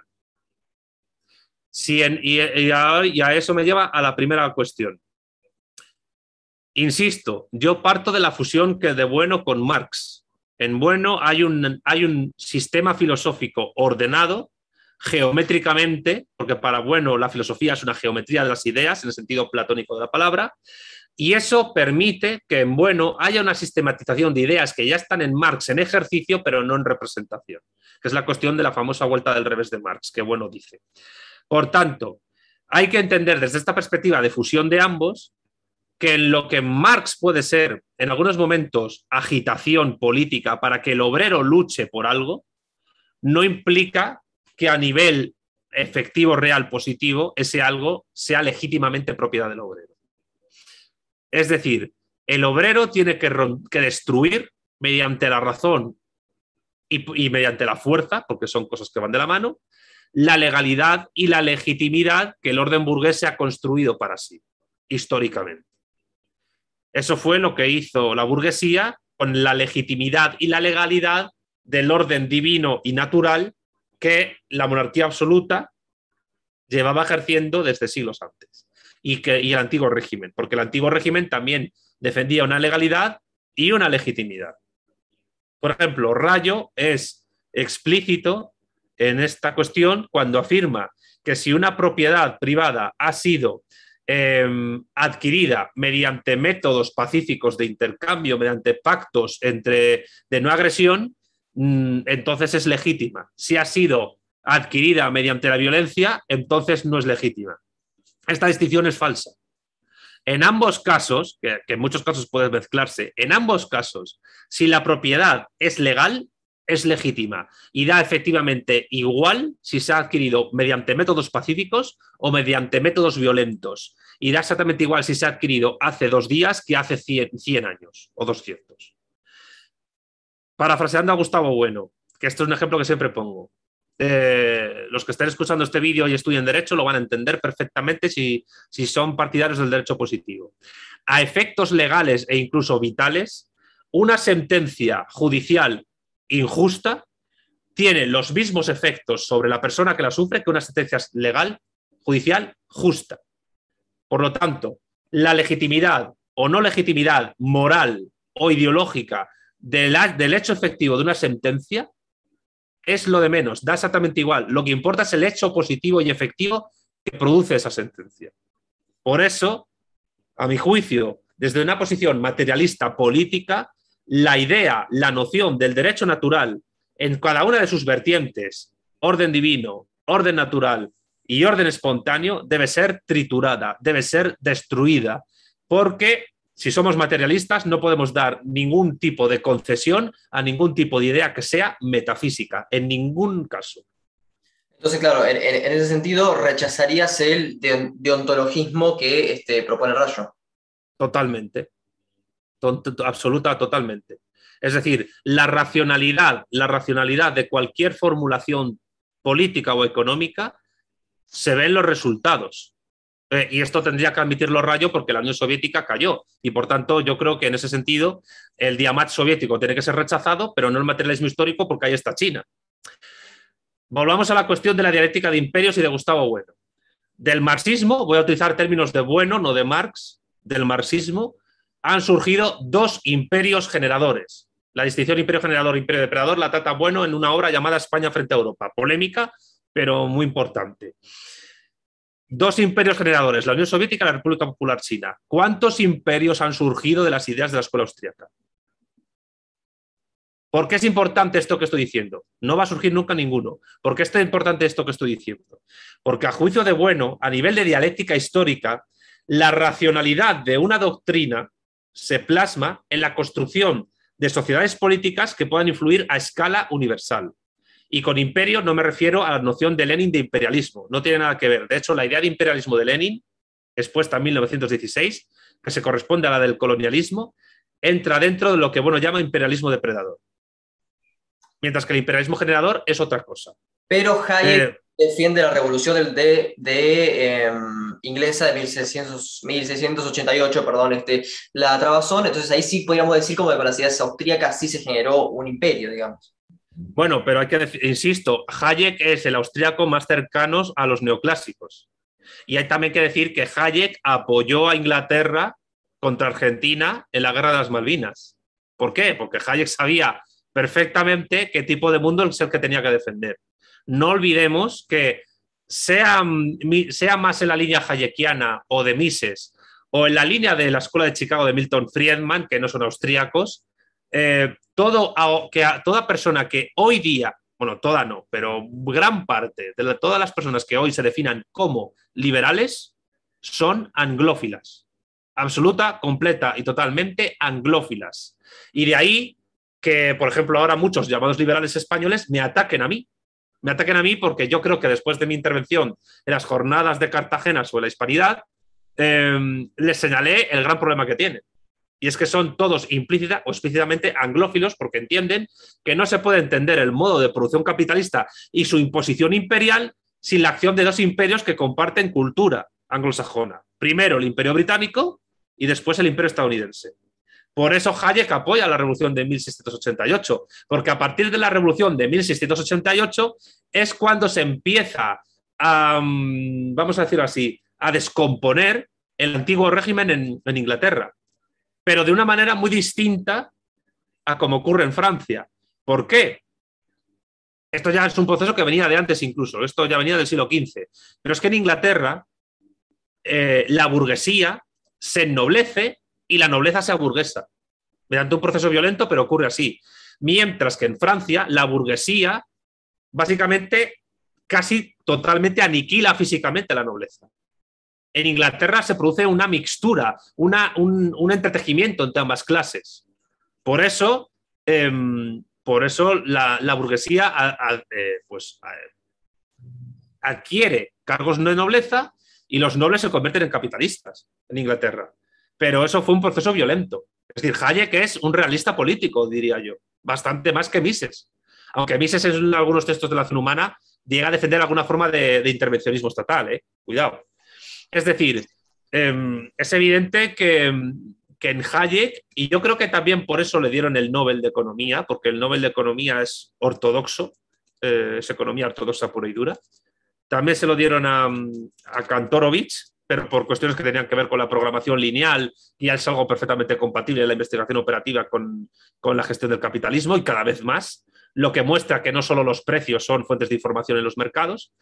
Eh, Hayek se aproximó mucho a la escuela neoclásica. Hubo momentos en que se aproximaba, se, se alejaba, pero digamos que es el más... Es junto con su... Es que la escuela austríaca, ¿sabéis qué pasa? Es que no es una escuela tan homogénea como se cree tiene muchas corrientes y muchas vertientes. Fue Mises el que intentó centralizar todas las ideas de la escuela austríaca en, su figura, casi casi lo consiguió, pero hay planteamientos anteriores a Mises de von Bieser o de Rosenstein-Rodan o de Schumpeter que son incompatibles con la praxeología de Mises o incluso con el semi-neoclasicismo de Hayek. Y luego hay corrientes como las de Rothbard, las de David Friedman o, o o incluso las de Rayo, que tienen, que tienen incompatibilidades entre ellas.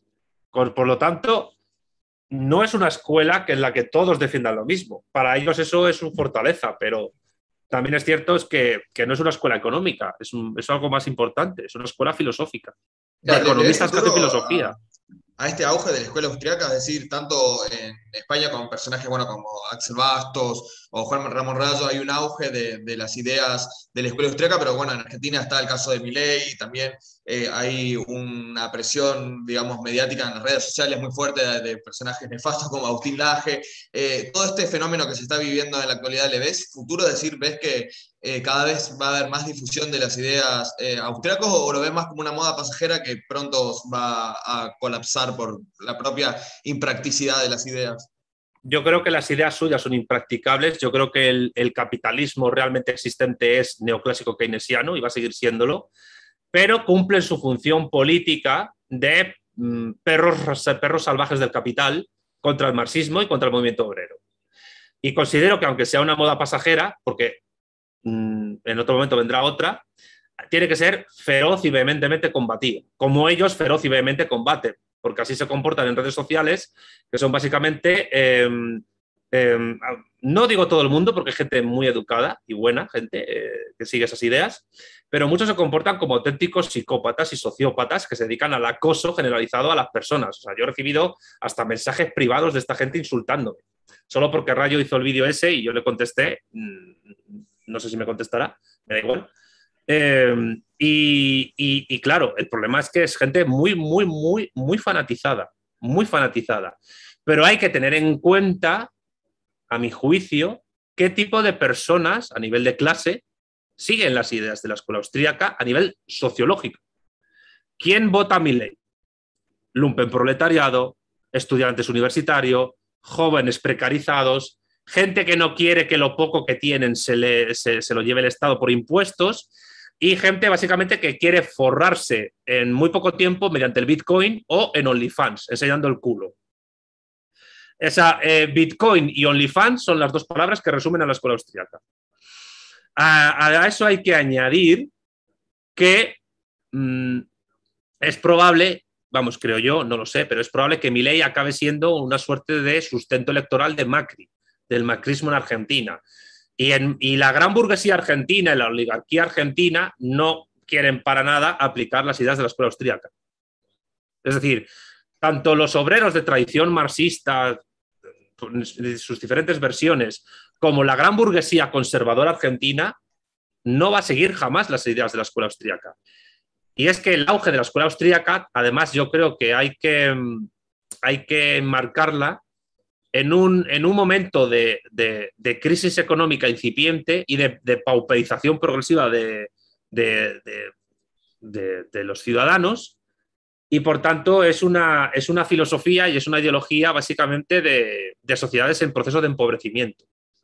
Sí, sí, eso estoy muy de acuerdo. Me interesaría saber tu opinión sobre un autor que, digamos, se lo puede considerar liberal libertario en el término de, que lo venimos usando, ¿no? Más cercano a la escuela pero más al final de su vida, que digamos, esta especie de ultraliberalismo llegó con, también su, decadencia en el sentido de, su vejez, que es, bueno, Antonio Escotado, que falleció recientemente, si no me acuerdo, ayer o hace ayer.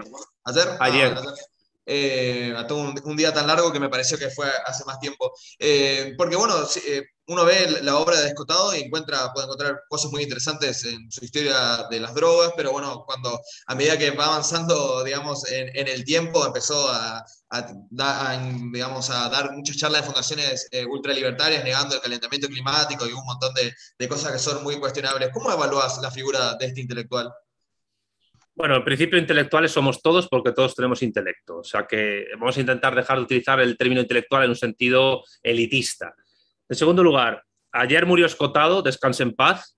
Eh, yo, yo le mencioné en un tuit y hubo muchos liberales que dejaron de seguirme porque consideraron que yo dije una cosa maleducada con respecto a él. Yo dije un, un elogio, realmente hice un elogio de Escotado. Dije que gracias a Escotado que cada vez más liberales en España son abiertamente anglófilos y al mismo tiempo em, em, les ha metido en, la cabeza que, el libre comercio es algo posible, cuando es básicamente un mito metafísico. No hay libre comercio ni puede haber.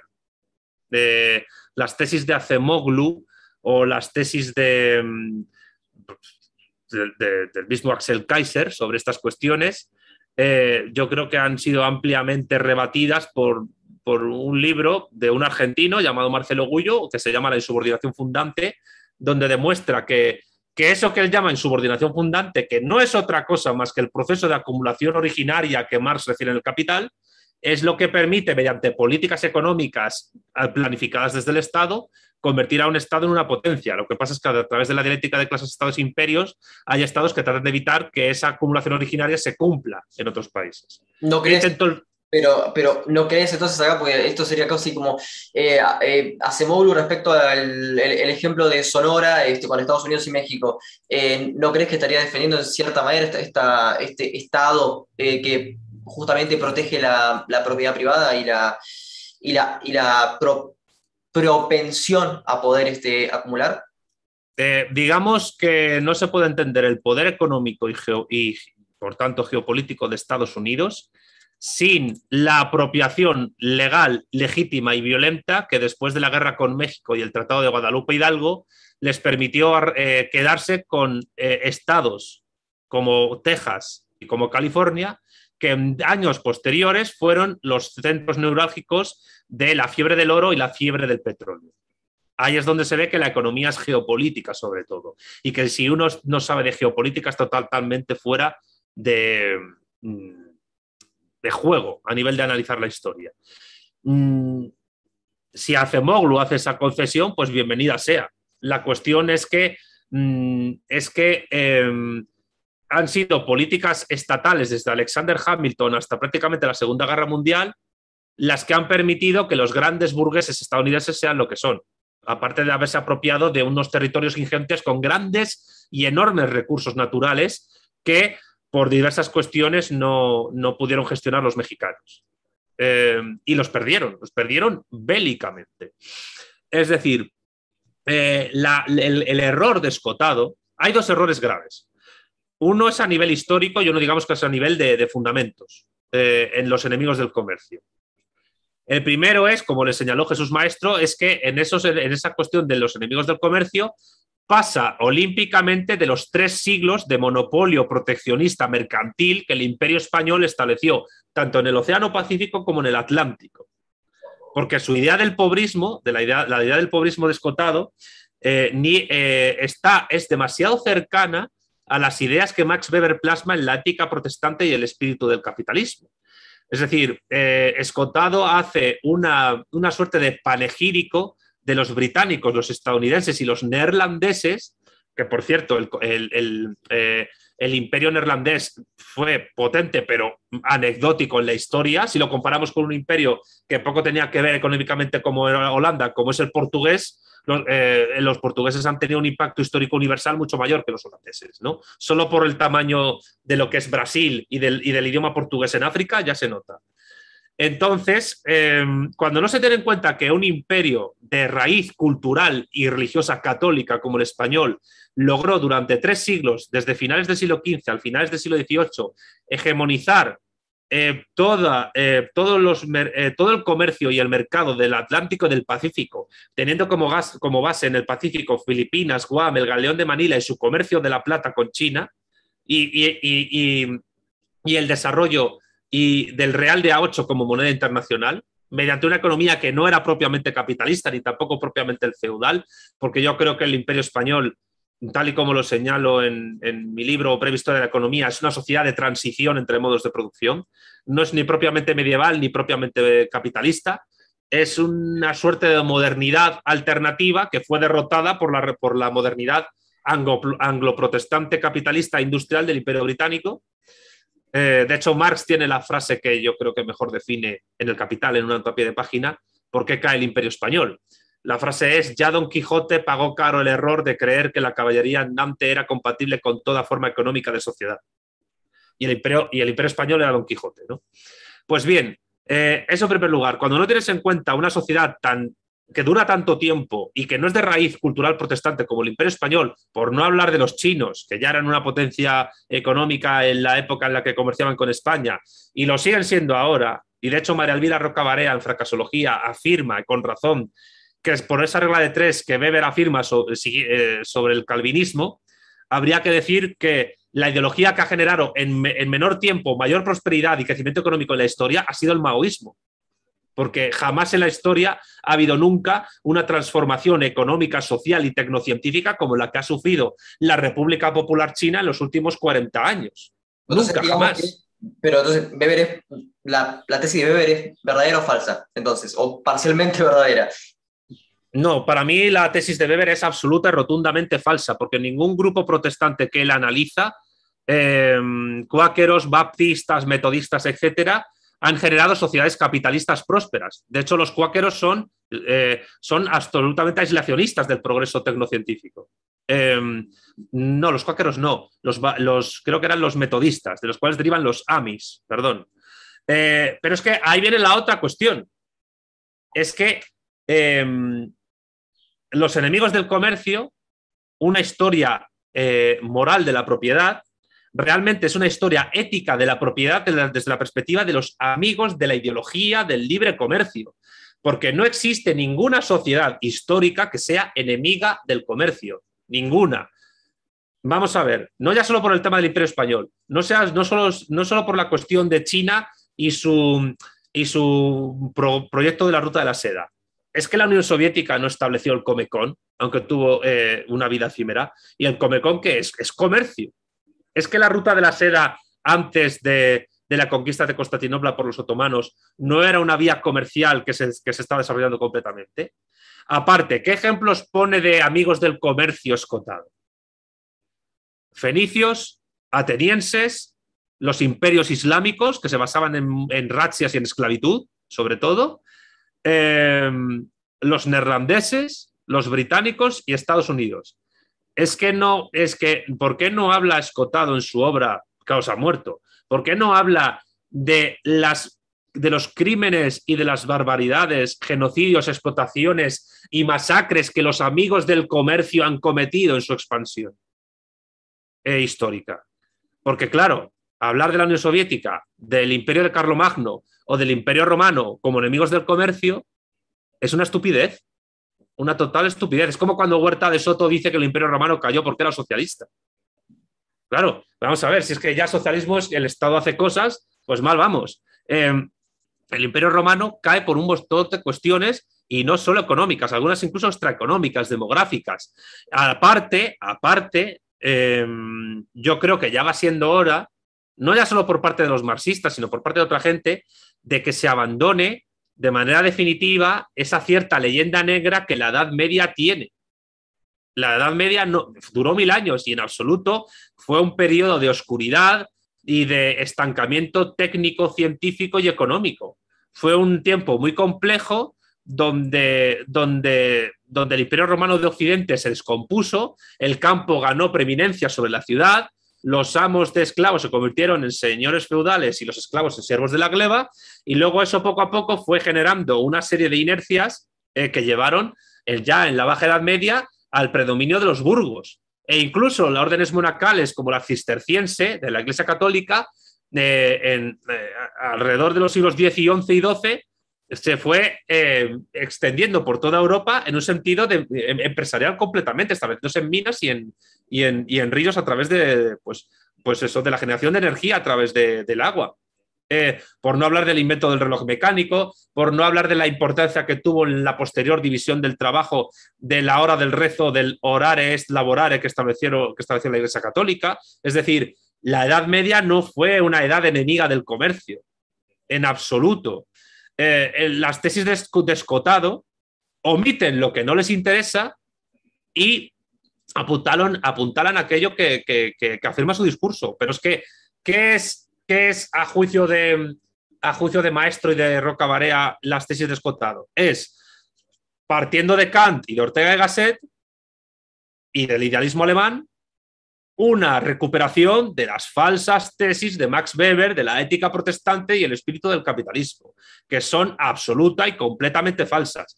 Para empezar, ¿cuál es el estado, el Lander más rico y desarrollado de Alemania?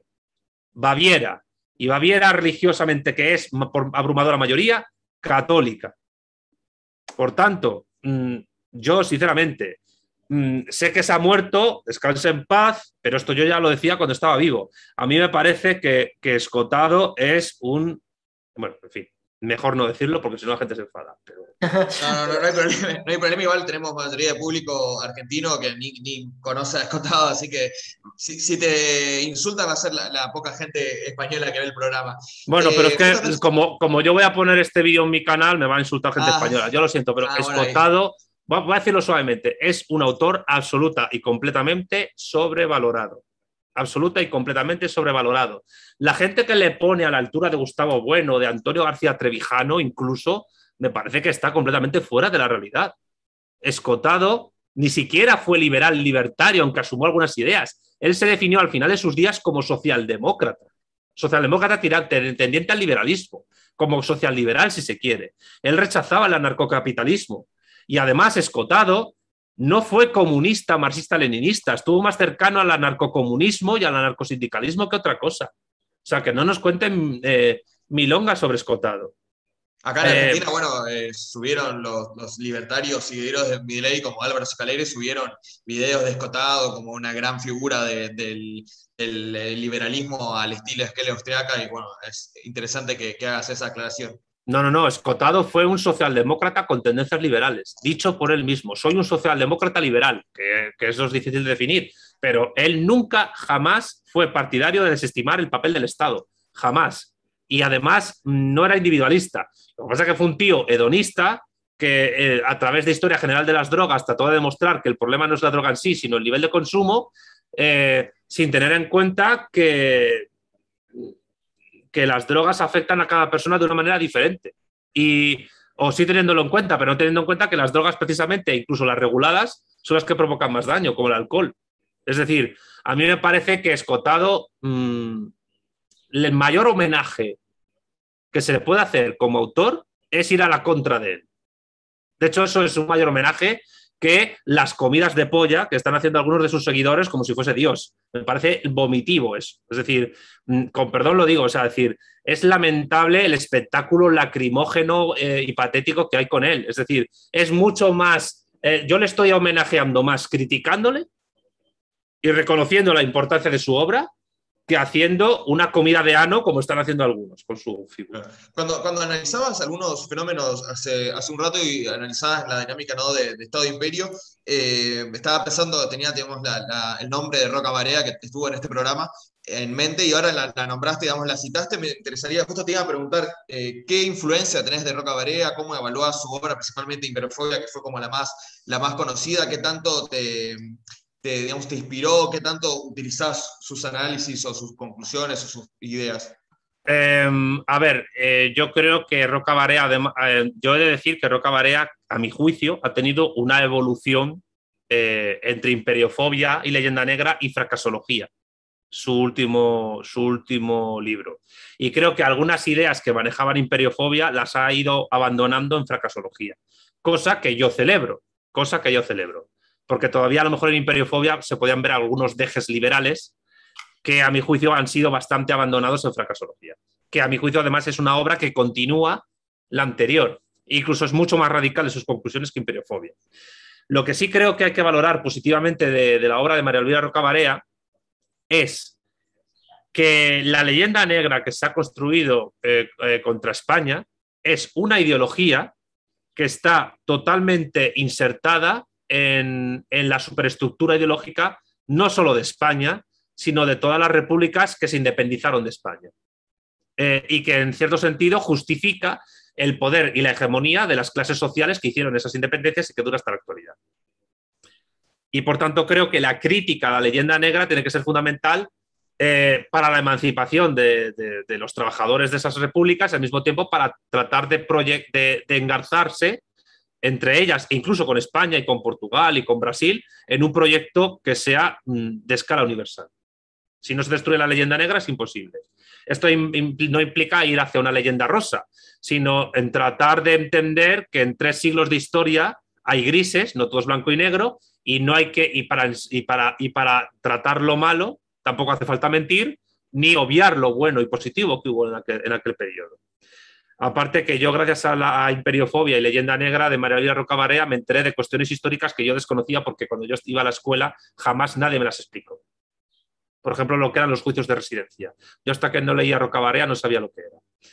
Eh, creo que además, y ya hablo desde la perspectiva marxista, y esto es algo que, algunos propagandistas pubertarios manejan, existe además de una leyenda negra antiespañola que ha sido mayormente refutada académicamente, aunque sigue presente en la academia, pero es muy popular eh, sociológicamente, existe eh, una leyenda negra anticomunista que a mi juicio afecta a cuatro cuestiones. Primero, la propia biografía de Marx. En plan, lo que Escotado hacía, que era leyenda negra anticomunista, era un vago que vivió de Engels, que nunca quiso, que, que, mató a sus hijos, etc. A mí me gustaría ver a Escotado, un fundador de discotecas eh, y yonki, que vivió una vida de puta madre, tener que huir de tres o cuatro países perdiendo todo su patrimonio personal por ser un revolucionario peligroso como era Marx.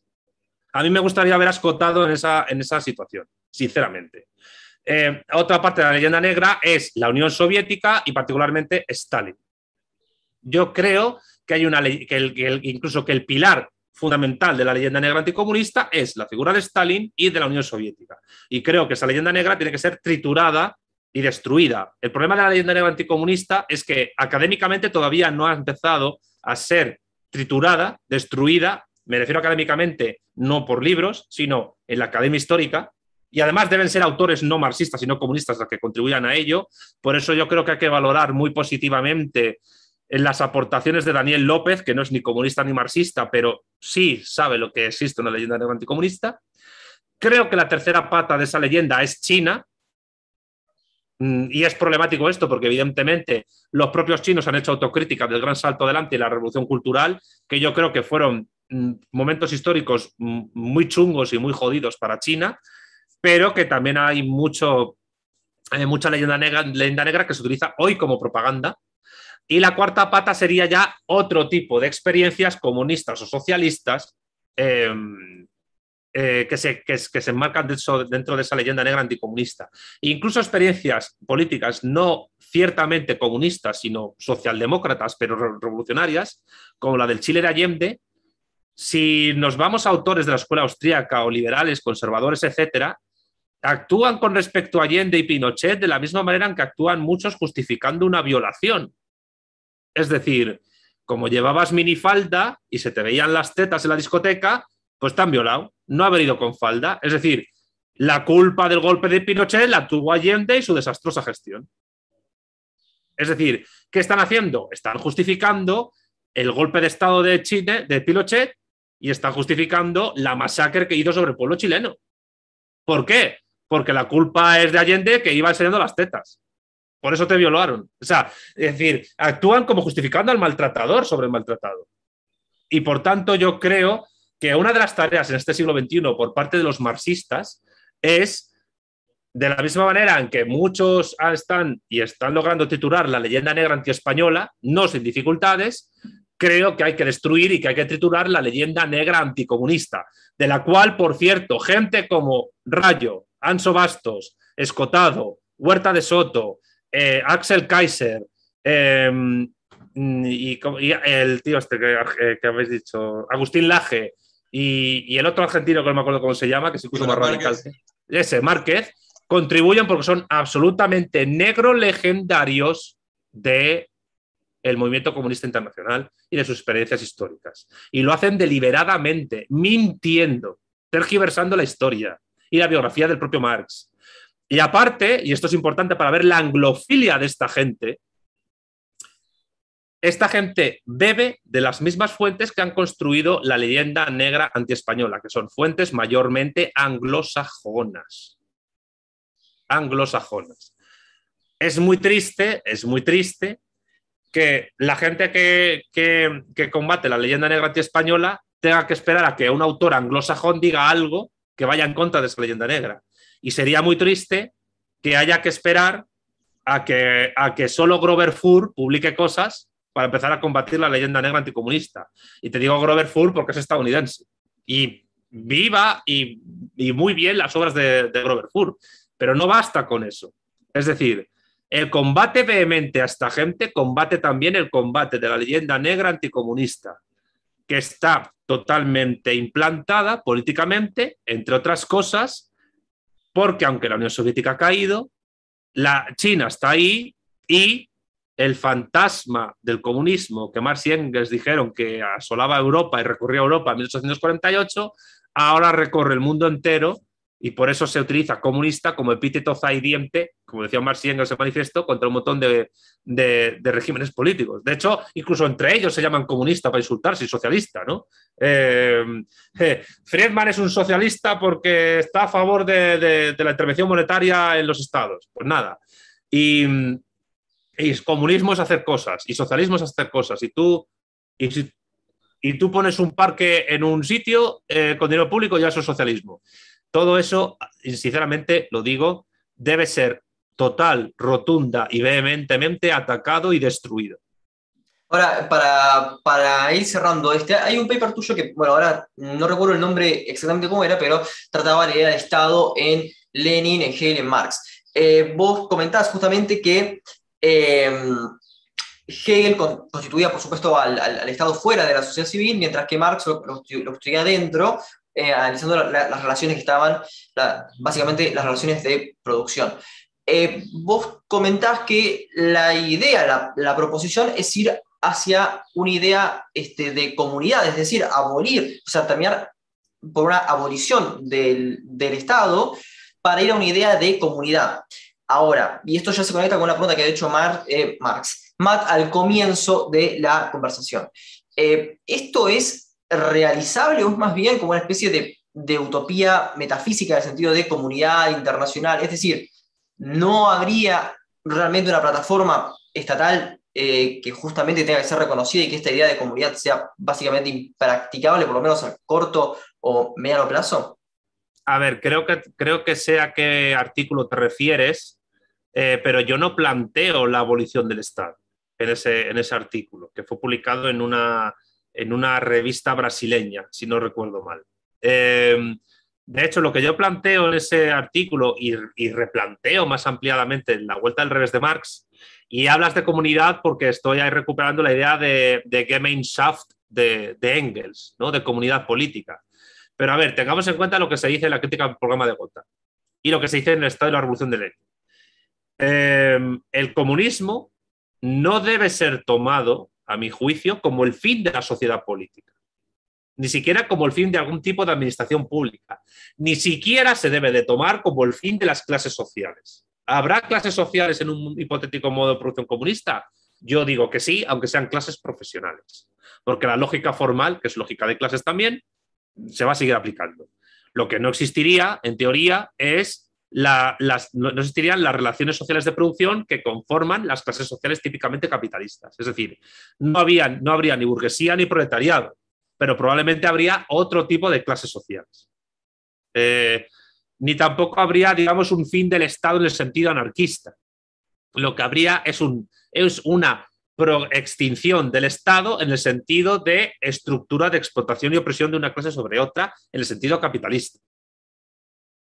Pero yo creo que la idea de Gemeinschaft de Engels debe ser interpretada en un sentido incluso de sociedad política postestatal, donde los estados puedan formar, ser una parte formal de otras unidades o políticas mayores, de la misma manera en que los reinos feudales fueron partes formales de unidades políticas mayores como fueron los estados modernos. Primero las monarquías autoritarias, luego las monarquías absolutas y después pues las naciones políticas, que es una transformación interna de las monarquías absolutas mediante un proceso revolucionario.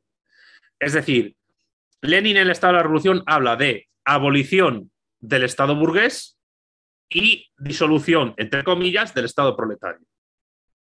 Pero eso no implica un fin anarquista, ni siquiera un fin, eh, digamos, eh, de, de, comunismo universal eh, o de Estado universal. Yo creo que eso no va a ocurrir nunca. Es decir, si se ha dado a entender en este artículo eso que tú dices, tendré que revisarlo, pero que yo recuerde, no iba por ahí la cosa. Es decir, algún tipo de sociedad política, aunque sea postestatal, algún tipo de administración pública, incluso algún tipo de penalización de acciones ilegales, seguirá existiendo siempre.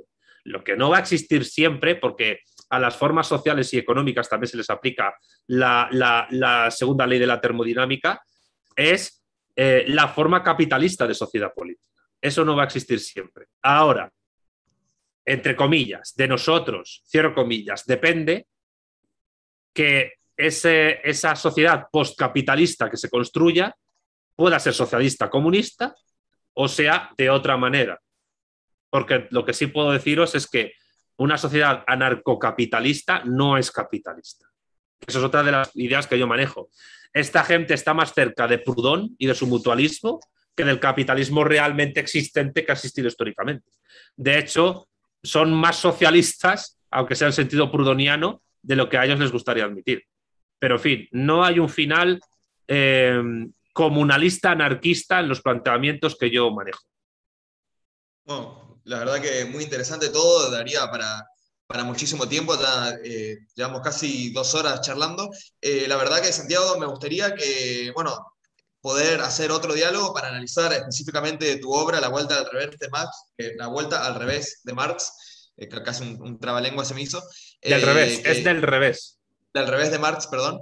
Eh, así que bueno, espero que nos volvamos a, encontrar en algún lado, si es real mejor, pero bueno, si, si es por Zoom también, si no me equivoco, anduviste por Argentina, que estuviste charlando con, Facundo antes de, hacer la nota.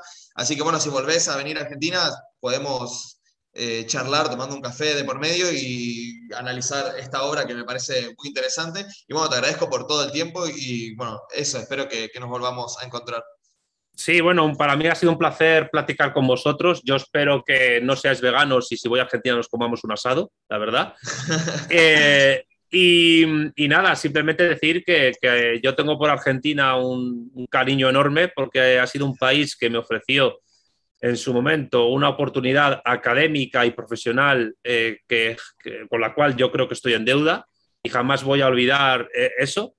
Y solo espero en el futuro la verdad que me encantaría, cuando sea posible, eh, volver a pisar vuestras tierras y aunque sea menos tiempo, pues eh, andar por allí, pues haciendo lo que haga falta con vosotros y con más gente, porque bueno, he dejado amistades y, gente por la que siento mucho cariño allá.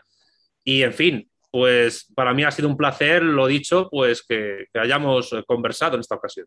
Bueno, pero avisar cuando, cuando, vengas. Claro, pero como, como, todos los invitados tenemos que someterte a la prueba de que nos recomiendes un libro que estás leyendo este, o un libro que este, te guste, que puede ser de ficción o de no ficción, para que lo leas, para que leamos nosotros y para que lo lea este, la audiencia. Uf, em, pues bueno, mira, si quieres te recomiendo uno de ficción y otro de no ficción, así son dos. De, no ficción, eh, mm, voy a recomendaros... Eh, os voy a recomendar el, libro eh, que se acaba de publicar póstumo de Domenico Losurdo, La cuestión comunista. Es, eh, Eh, lo zurdo, al que yo tuve el, honor de entrevistar hace años, en 2015, falleció, como sabéis, en 2018, y eh, sus familiares encontraron un libro prácticamente terminado que acaba de editar, por lo menos en España, el viejo topo. Espero que en Argentina se edite en los, en los próximos meses. Y la verdad es que para mí lo zurdo, junto con Bueno, junto con Marx, junto con Platón, junto con Espinosa, junto con Marcelo Gullo, con María Rocabarea, junto con, junto con muchos otros autores de, muchas diversas corrientes, junto con Lenin, junto con Stalin, eh, es una gran influencia para mí. Es decir, yo diría que mm, lo zurdo ha sido el último gran filósofo marxista que ha habido en, en el mundo contemporáneo y el legado de lo zurdo, y esto también creo que también sería importante decir, el legado de, los marxistas italianos, que es muy importante, pues creo que es eh, a, tener en cuenta y os recomendaría ese. Y de ficción, eh, pues me voy a poner un poco friki, porque eh, llevo con mi pareja, estamos leyendo conjuntamente toda la obra de Tolkien el Silmarillion, el Hobbit y el Señor de los Anillos. Estamos acabando ahora el Retorno del Rey. Yo he leído todos esos libros más antes, pero ella no, y yo se los estoy leyendo en, voz alta. Y yo la verdad es que simplemente quiero decir que si tenéis, un, si tenéis pareja y, es friki como vosotros de estas cosas, de Tolkien, haced la experiencia porque os va a unir mucho. Eh, y eso, eso, digamos que mi recomendación es el libro, los libros de, de la Tierra Media, pero hacedlo, la lectura en un entorno, pues digamos, eh, parejil romántico, que, siempre viene bien, siempre y cuando pues la, muchacha o muchacho o muchache esté, esté abierta a esa posibilidad. muy, muy tierna la, última recomendación. Te agradezco muchísimo, Santiago. Y bueno, espero, como dije, que nos volvamos a ver y saludos y que andes bien. Bueno, pues un saludo a todos vosotros y hasta la próxima.